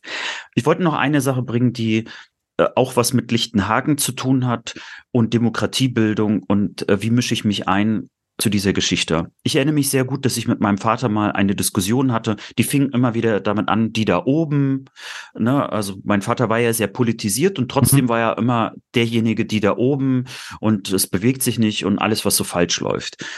Und äh, in Lichtenhagen ist es so, dass zwar die äh, Wohnungen vielleicht saniert waren, aber der Rest äh, des Stadtviertels äh, also immer schlechter wurde. Also dieses, äh, da gab es eigentlich sowas wie eine kleine Innenstadt, ne? kennt man ja hier in Köln, dass ja überall immer noch kleine Straßen sind, wo dann noch Cafés sind, Geschäfte, so aller dein, dein Rossmann, ne?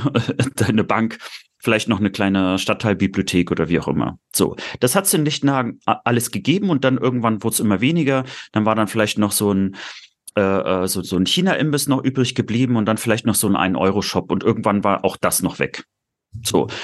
Und äh, die, die Fliesen, auf denen man dort ging, die gingen immer mehr kaputt. Das heißt also, für ältere Menschen wurde es dort um unangenehmer, auch dort lang zu gehen, also selbst zum Spazieren. Und die Brunnen, die es dort gab, die sogar Architekturpreise bekommen hatten, die sind dann irgendwann nur noch abgedeckt worden und so weiter. So, und so kam ich dann zu der Diskussion, äh, ja, guck mal, das verrottet hier ja so alles. Und ich habe dann, ich hätte eigentlich mir die Frage stellen müssen, habe sie aber meinem Vater gestellt. Übrigens auch eine Form von Mitschuld. Können ja immer die anderen machen. Habe ich eigentlich auch gemacht. Mhm. Ich habe meinen Vater gefragt, ja, warum äh, gehst du denn nicht mal zu so einer Ortsversammlung hin? So, also da kannst du ja das mal einbringen oder vielleicht mal nach einer Lösung suchen oder überhaupt mal sagen, hey, hier, wie wär's denn, wenn wir da mal einen Brunnen mal sanieren oder so? Ich bin jetzt mal rum. Und da hat mein Vater dann sowas ähnliches gesagt wie, na, das bringt ja nichts. Und das, äh, das ist mir hängen geblieben, weil, äh, äh, weil ich das häufiger nämlich genau so auch verinnerlicht habe. Demokratie, also oder überhaupt Demokratisierung, also dieses zivilgesellschaftliche Engagieren, ist ja auch, auch nicht einfach. Ne? Also du, mhm. du musst ja dafür kämpfen. Das sind ganz, ganz viele Schritte. Äh, und weißt du, lustigerweise, bei mir auf Arbeit, ich arbeite ja in einem sehr großen Konzern. Ich sag manchmal, mhm. dass das äh, fast so groß ist wie eine Großstadt. Dort kenne ich das. Dort ist es auch manchmal mühsam und kompliziert, wenn man irgendwie auch für Ideen kämpfen möchte. Lustigerweise in einem Konzern ist das für mich selbstverständlich. Mhm. Aber wir wollen ja auch ein bisschen positiv enden. Ich, nein, nein, nein, ähm, das, das, das Ende ist noch lange nicht da. Das positive Ende obliegt mir. Du machst jetzt keine positive Wendung. Es wird hier nur über Verantwortung gesprochen. Nee, mache ich. Na gut, dann jammer ich halt weiter. ähm, aber gleichzeitig ist auch so, auch dieses kleine Engagieren, was ich ja schon heute auch gesagt habe, ich, wir sollten dem vielleicht auch mehr Wert wieder beimessen und auch vielleicht dafür werben. Äh, also das klingt ja irgendwie so, träumerisch und banal. Aber dass man vielleicht dann auch sagt, hey, du, du, musst jetzt gar nicht anfangen, irgendwie großartig Politik und Klimawandel und so, sondern hier vor Ort, egal wo du bist, kann man mit sehr kleinen Dingen schon sehr viel verändern. Oder eben, wo du nicht bist. Das ist auch unsere Verantwortung. Ich bin zum Beispiel jetzt nach über 30 Jahren, nee, 20 Jahre, 21 Jahren, in den Förderverein meiner Schule beigetreten. Obwohl mhm. ich nicht mehr da bin. Weil da bezahle ich ein bisschen Geld, davon bezahlen die Klassenfahrten für Leute, die es nicht leisten können. Ich kaufe Schulbücher, machen Feste so. Und ich kriege einmal im Jahr einen Brief, aber dafür hat der Förderverein jetzt halt ein Mitglied mehr.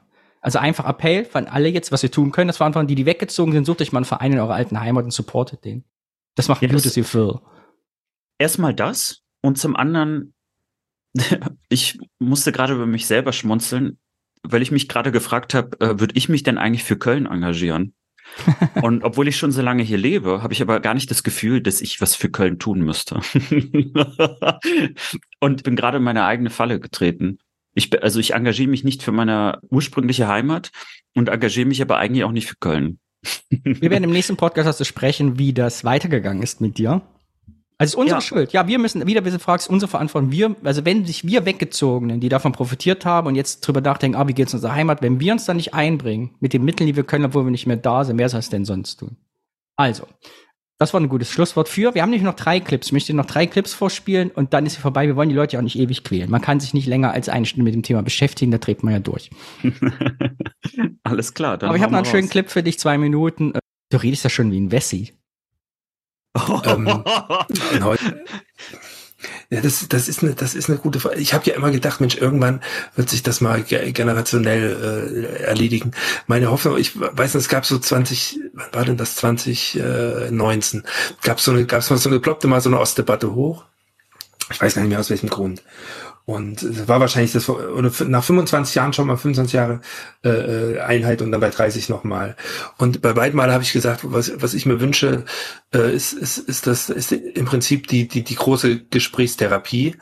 Äh, aber die ist halt leider, leider jedes Mal äh, ausgeblieben. Aber weil ich sagte immer so, so ein Anlass, das ist gut. Und, und diese Gesprächstherapie dann in der Hinsicht, und da hatte ich so ein bisschen so, so ein Bild vom Besten vor Augen, ähm, diese Gesprächstherapie, in dem die Kinder ihre Eltern befragen. Ja. Ähm, weil das war im Prinzip das, was ja 68 war. Es war im Prinzip so ein großes kollektives an den Tisch setzen und äh, weil so viele haben das gar nicht gemacht, ehrlicherweise. Aber die Aber Kinder, die, die, die das machen haben, könnten, die hauen, die machen ihren Schulabschluss und hauen die ab.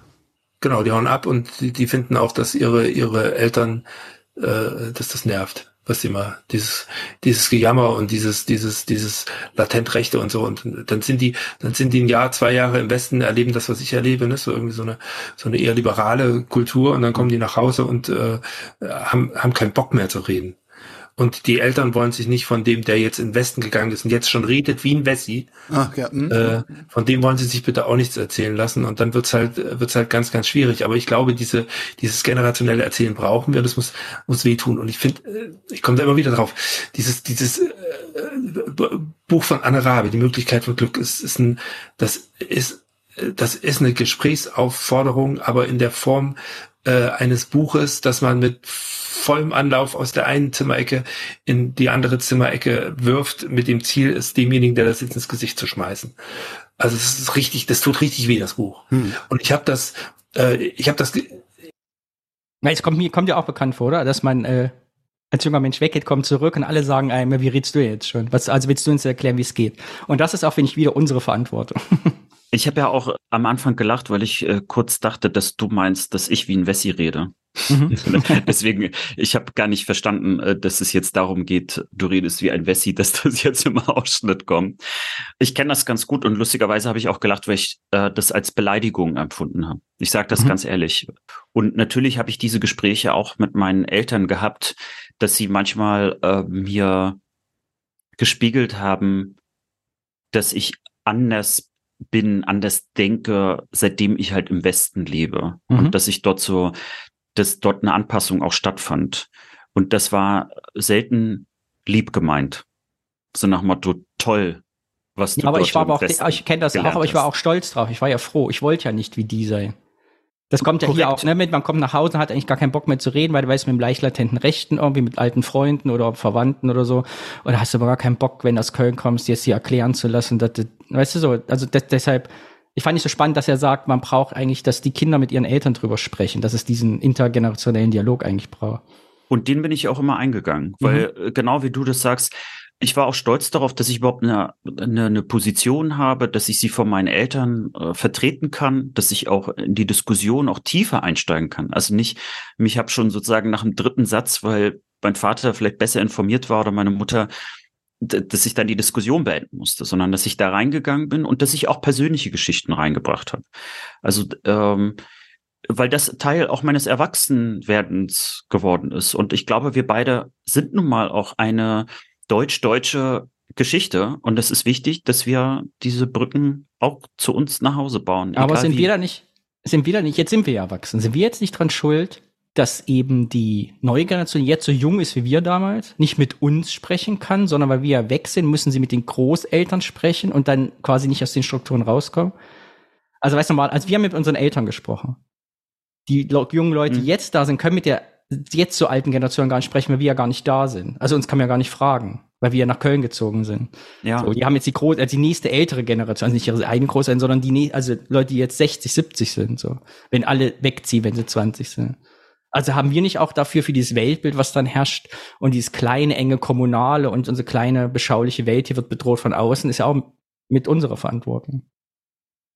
Deshalb finde ich so gut, dass wir diesen Podcast hier machen. Also wir sind ja, wir versuchen ja dazu beizutragen, irgendwie miteinander zu kommunizieren, Sachen aufzuklären, zu reden. Also ich finde, wir machen das ja schon ganz gut. Aber ich denke mal so generationenmäßig sind wir als Gesprächspartner nicht mehr da. Wir existieren ja gar nicht in den Orten. In Sonneberg gibt's uns nicht, die unsere Haltung reflektieren, weil wir ja nicht da sind. Ja, du hast recht. Im Prinzip müssen wir organisieren keinen echten CSD in Sonneberg und wir gehen auch nicht hin. Weißt du, wenn ich jetzt letztens hatte CSD Gotha oder so, da habe ich überlege ich gar nicht, ob ich da hinfahre. Habe ich früher mal gemacht, als in Siegen und so war, dachte ich, diese Kleinstadt-CSDs, da bin ich mal hingefahren. Aber ich komme gar nicht auf die Idee, weißt du? Ja, Fahr jetzt nicht nach Erfurt zum CSD. Warum eigentlich nicht? Ja, oder in Bautzen war ja jetzt auch der ja. erste CSD. Ich glaube, ich meinte Bautzen statt Gotha, ja, genau. Äh, warum nicht? Warum fahren wir da nicht hin? Warum vielleicht, lassen wir die Leute da alleine? Vielleicht sollten wir doch ähm, nicht vielleicht, wir sollten darüber nachdenken, wie wir das, was wir angefangen haben, auch nutzen können, um vielleicht äh, solche äh, Gespräche vor Ort auch mal zu ermöglichen. Weil ich meine, wir reden ja und ich, wir haben ja mit über Gespräche angefangen. Wir haben ja auch diese Idee schon länger gehabt, dass wir so eine Osttour machen. War ja auch noch so mit Corona immer nicht so alles ganz einfach. Vielleicht sollten wir genau das machen, dass wir eine kleine Osttour machen und dass wir uns aber ganz bewusst nicht nur darauf konzentrieren, da irgendwie coole Interviews oder sonst was zu machen, sondern dass wir uns bewusst an eine jüngere Generation, ich, ich mag eigentlich den Begriff jüngere Generation nicht, aber ich glaube, äh, trotzdem wird man die Idee verstehen. Und dass wir uns mit diesen Leuten unterhalten.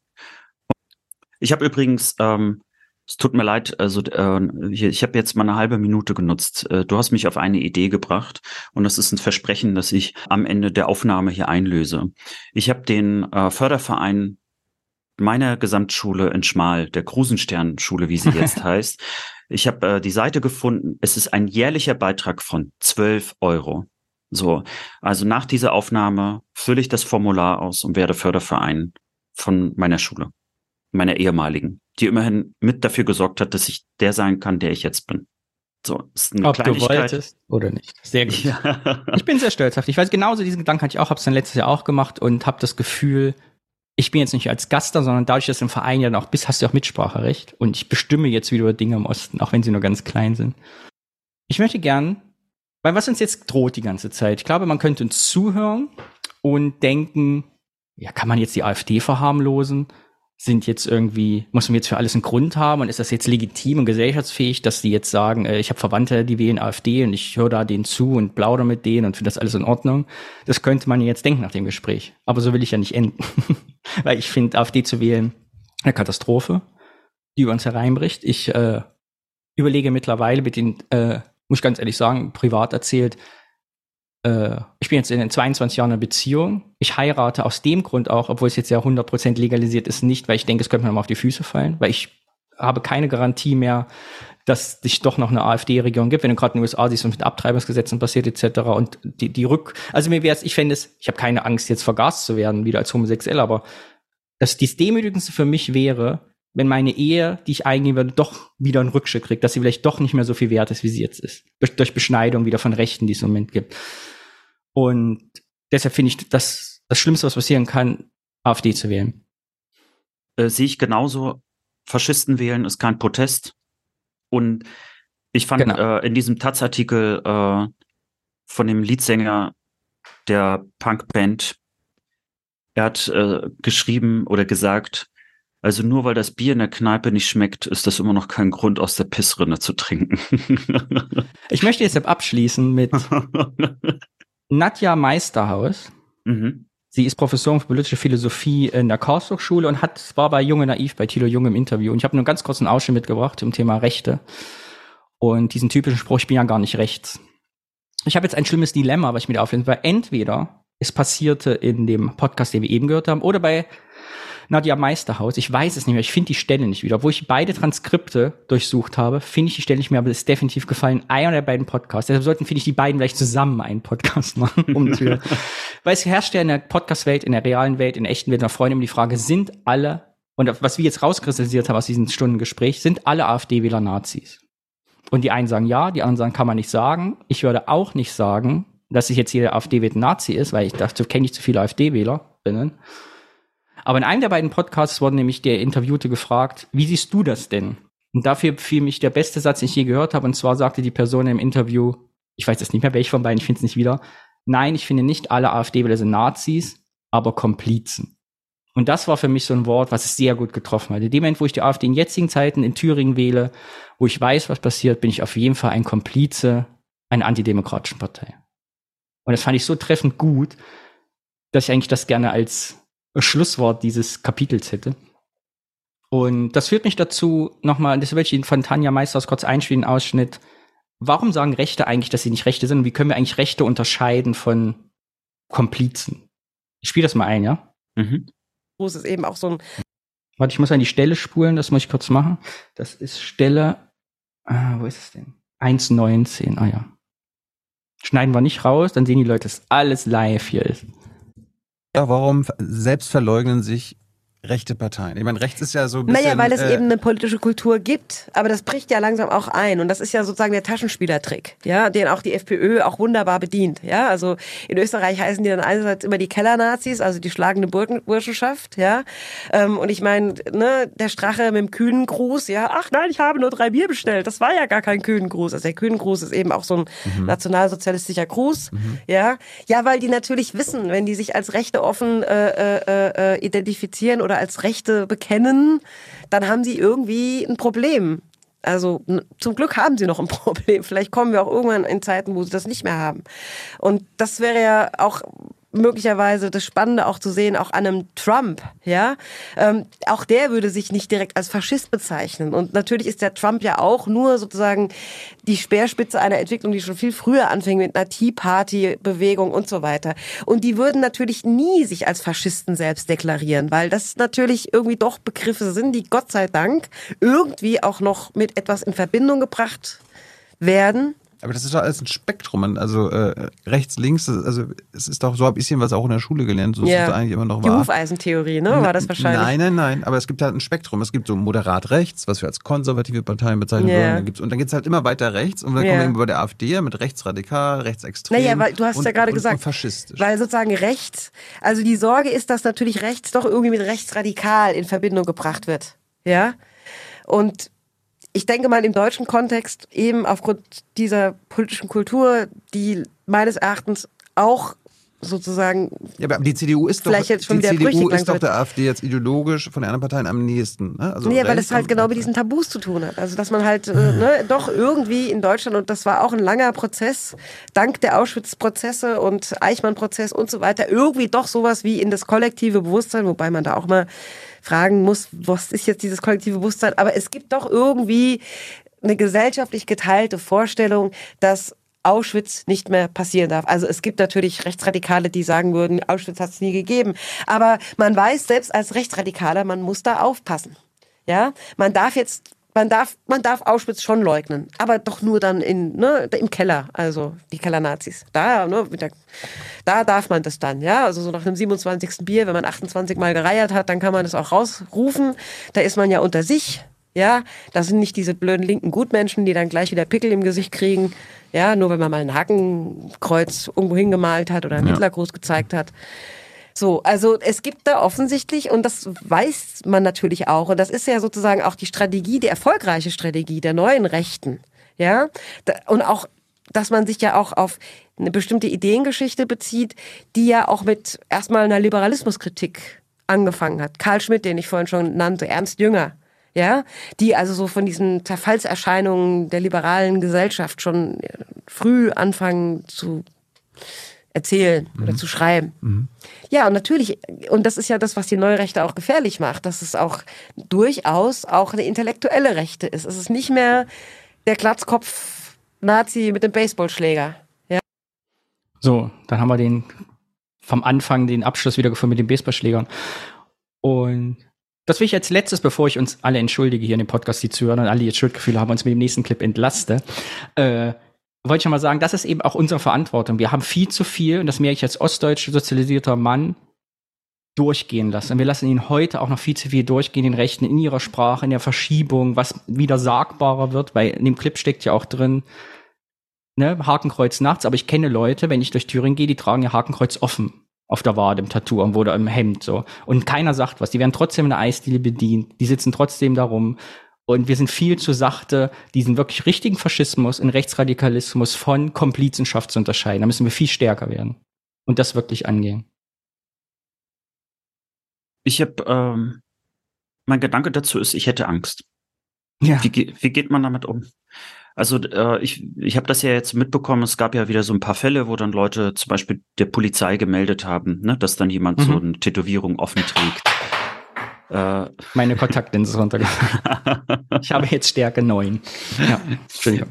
Ähm, und äh, du hast ja gerade auch am Anfang haben wir darüber gesprochen, dass es teilweise so in, in, im, auf dem Land einfach auch kleinere Kreise gibt, viel enger zusammen ist und äh, dass, wenn man da zum Beispiel als Eisverkäuferin oder Eisverkäufer sagen würde, ich bediene dich nicht, weil du ein Hakenkreuz da hast, äh, dass das vielleicht Angst macht. Also mir die Leute zünden machen. einem im Zweifel die Bude an.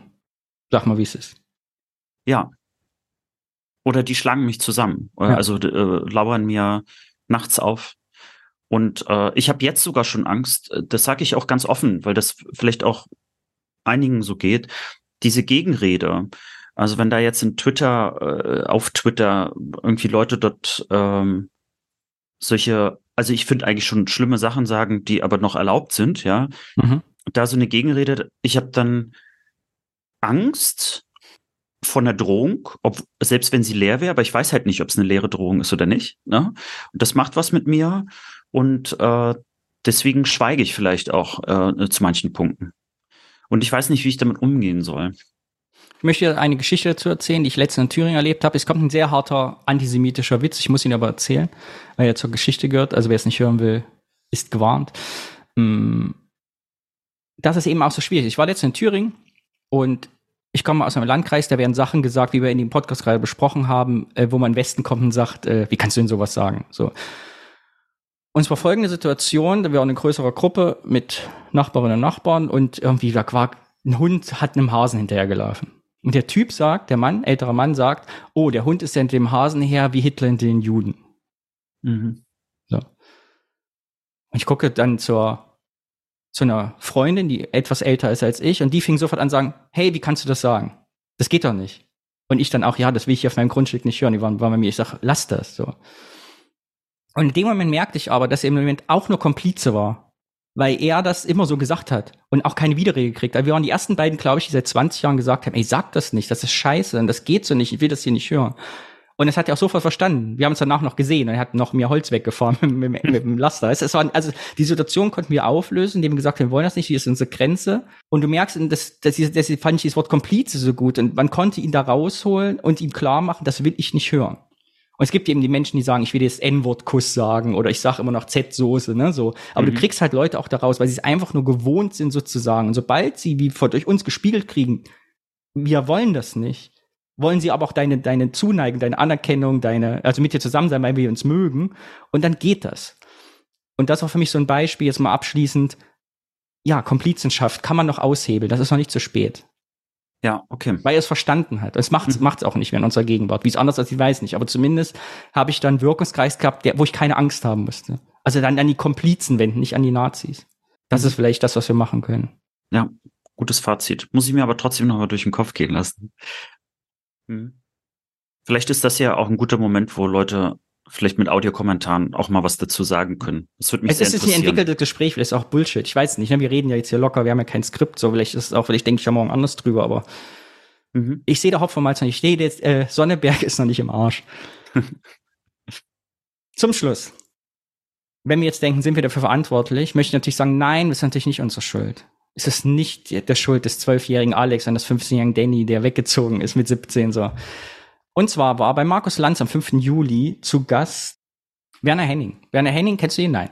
Ist äh, Lokalpolitiker von der CDU und ist CDU-Landrat im thüringischen Landkreis Eisfeld. Ne, Landrat hat man schon Sonneberg. Und er war eingeladen, eben diese Landtagswahl in Sonneberg zu sprechen, als CDU-Politiker, der selber Landrat ist.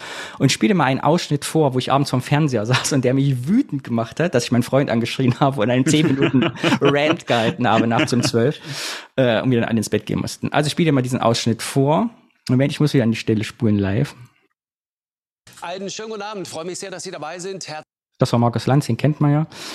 So, und meine Infomaterialien nicht mehr haben. Das ist auch nicht das Aber es gibt Michael dann Roth. einige, die sagen, dich wählen wir nicht, wir wählen die AfD. Wir wählen die anderen, weg mit euch. Und das sind dann in der Regel nicht die und warum? Kumpels. Und warum? Was, wie begründen Sie das? Die begründen das nicht. Die gehen ja an mir vor. Wir haben, Aber Sie fragen Sie nicht? natürlich frage ich, aber Das die ich wollen ja mit mir nicht reden. Die sagen, du bist einer von den Altparteien, mit dir wollen wir nichts zu tun haben. Du gefährdest unseren Arbeitsplatz wegen des Klimaschutzes und der hohen Energiepreise. Du willst den Laden zumachen. Erleben Sie das auch? Wie erleben Sie? In dieser Weise äh, Jetzt kann ich da nichts mit anfangen. Herr Roth, ich möchte was ganz anderes. Ich möchte Aber einfach. ich habe darauf hingewiesen, dass es Deutsche, Ich also möchte aus einfach, dass die Hessen Gemeindeebene möglich bleibt. Bitte? Ich möchte einfach, dass gemeindliches Zusammenleben möglich bleibt. Ja. Gemeinde, habe ich mal gelernt, ist das Verhältnis von Nachbarn. Wir haben es uns nicht ausgesucht. Die Natur hat uns in eine Nachbarschaft gebracht. Und Gemeinde muss auf der untersten Ebene ihre Belange der Daseinsvorsorge klären. Schule, Wasserver- und Entsorgung, ÖPNV, vieles mehr. Und äh, meine Kritik ist, und das ist gewissermaßen schon eine Kritik an allen Parteien, dass das Politische vom Großen zu tief in den Alltag hineindringt.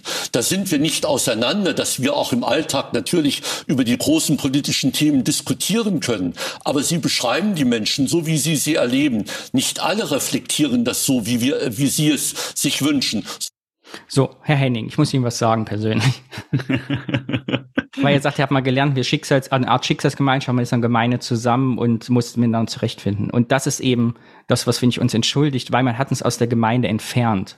Und zwar durch, also wenn du in den 90ern, 2000 homosexuell warst, wenn du schwarz bist, viele Vietnamesen, wir haben über die Fossis gesprochen, warst du halt in der Gemeinde nicht willkommen. Und man hat uns gebeten zu gehen oder Symbole zu geben, geht bitte woanders hin. Und das ist einfach passiert mit ganz vielen Menschen, haben sich dort sehr unwohl gefühlt. Und wenn Leute mit Baseballschlägern um die Straße gelaufen sind, bist du weggezogen. Wenn du nicht dich angepasst hast und die Klappe gehalten hast, warst du dort häufig nicht willkommen ostdeutschen Kleinstädten der 90er und 2000er. Außer du warst richtig angepasst und Deutschland aber normal, wie es jetzt heißt, so von der AfD.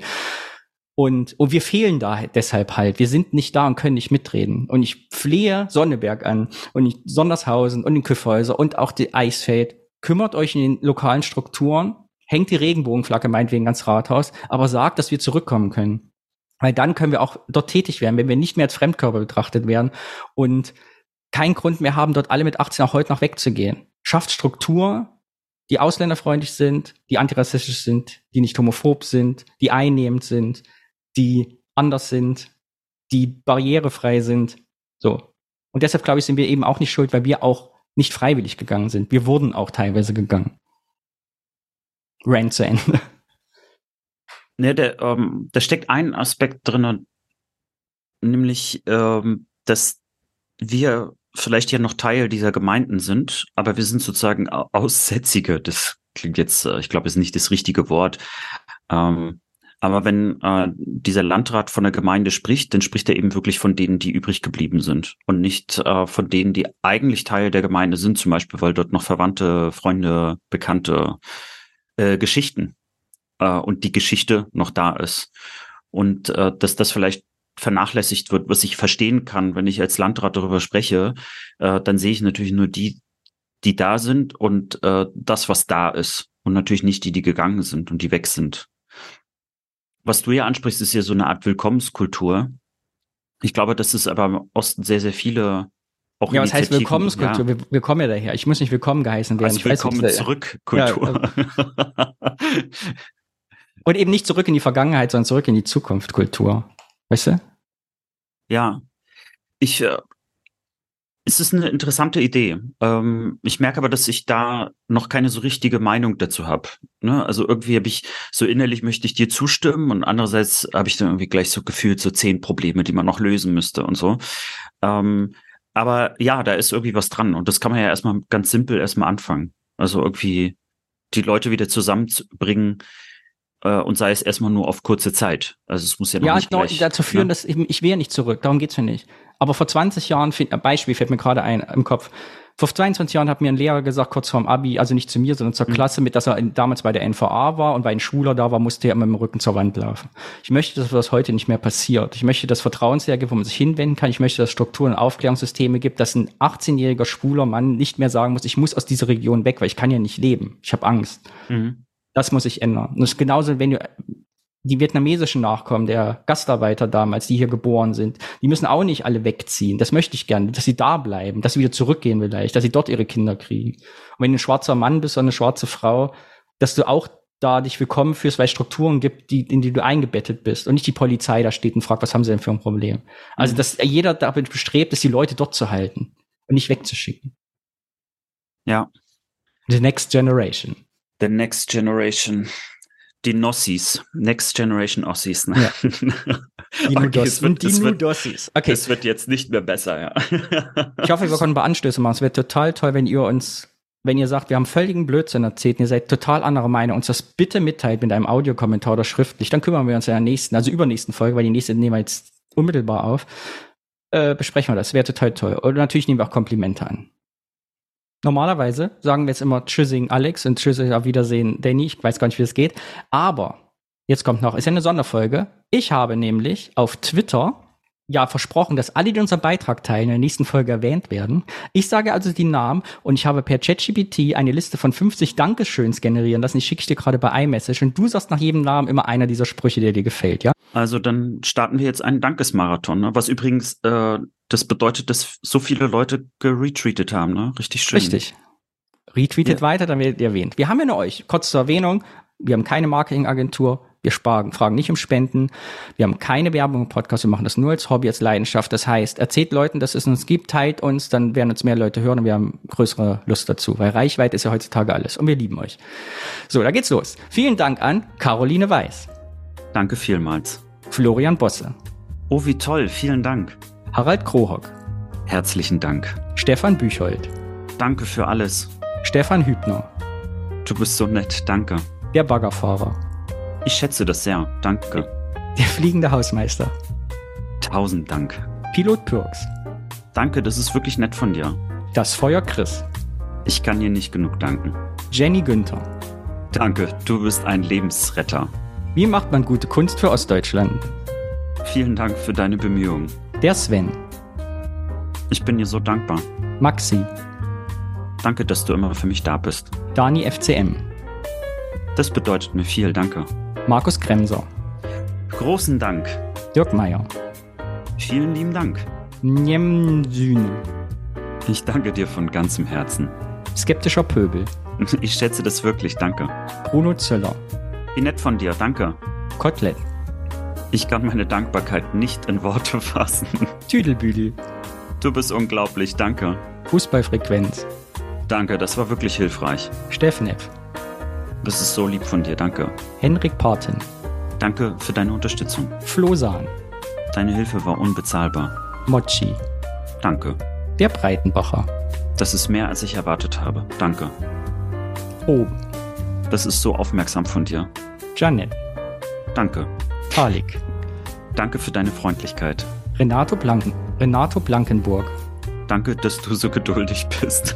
Vito Besi, Ich kann dir gar nicht genug danken. Domai, Vielen Dank für deine Großzügigkeit. Mick Klöckner, Ich bin, so äh, dank- Entschuldigung, Mick, wenn ich den Namen falsch ausspreche, ja, Mick Klöcker, ich bin so dankbar für alles, was du tust. Henrik Wolf, Deine Güte kennt keine Grenzen. Danke. Kapitän Alkonsum, Du hast mir sehr geholfen. Danke. Patricia Herterich, Deine Hilfe ist unermesslich. Danke. unsere liebe Hörerin Nicole Punkt, Das ist so rücksichtsvoll von dir, danke. Lars WGD. Danke, du bist ein Schatz. Nessa. Du hast meinen Tag gerettet, danke. Das blaue Fenster. Das schätze ich wirklich, danke. Dr. Katja Knut-Herzig. Danke, du bist unglaublich. Julia Wand. Das war sehr aufmerksam von dir, danke. Josef Zenz. Du hast mir einen riesigen Gefallen getan, danke. Oliver. Danke dir, mein Tag ist besser. Dr. Superjon Schasen. Das ist so freundlich von dir, danke. Unfertig. Du bist immer so hilfsbereit, danke. Komm da weg, fass das nicht an. danke, dass du immer da bist, wenn ich dich brauche. Antonovs Arona. Danke für deine Rücksichtsnahme. Carlos. Vielen Dank für deine Güte. Bernd Brigitte Brot. Du hast mich wirklich unterstützt. Vielen Dank. Florisch Anders. Oh, ich muss mit der Liste oben wieder anfangen, aber es wiederholt mhm. sich eh manchmal. Ne? Danke vielmals. Doreen Trittel. Oh, wie toll. Vielen, vielen Dank. Christian The Real Chris, MK. Herzlichen Dank. Lino Hammer. Danke für alles. Josef Zenz. So nett, danke. Das war's. Vielen Dank, dass ihr dabei wart. Äh, Alexander, auf Wiedersehen. Tschüssing.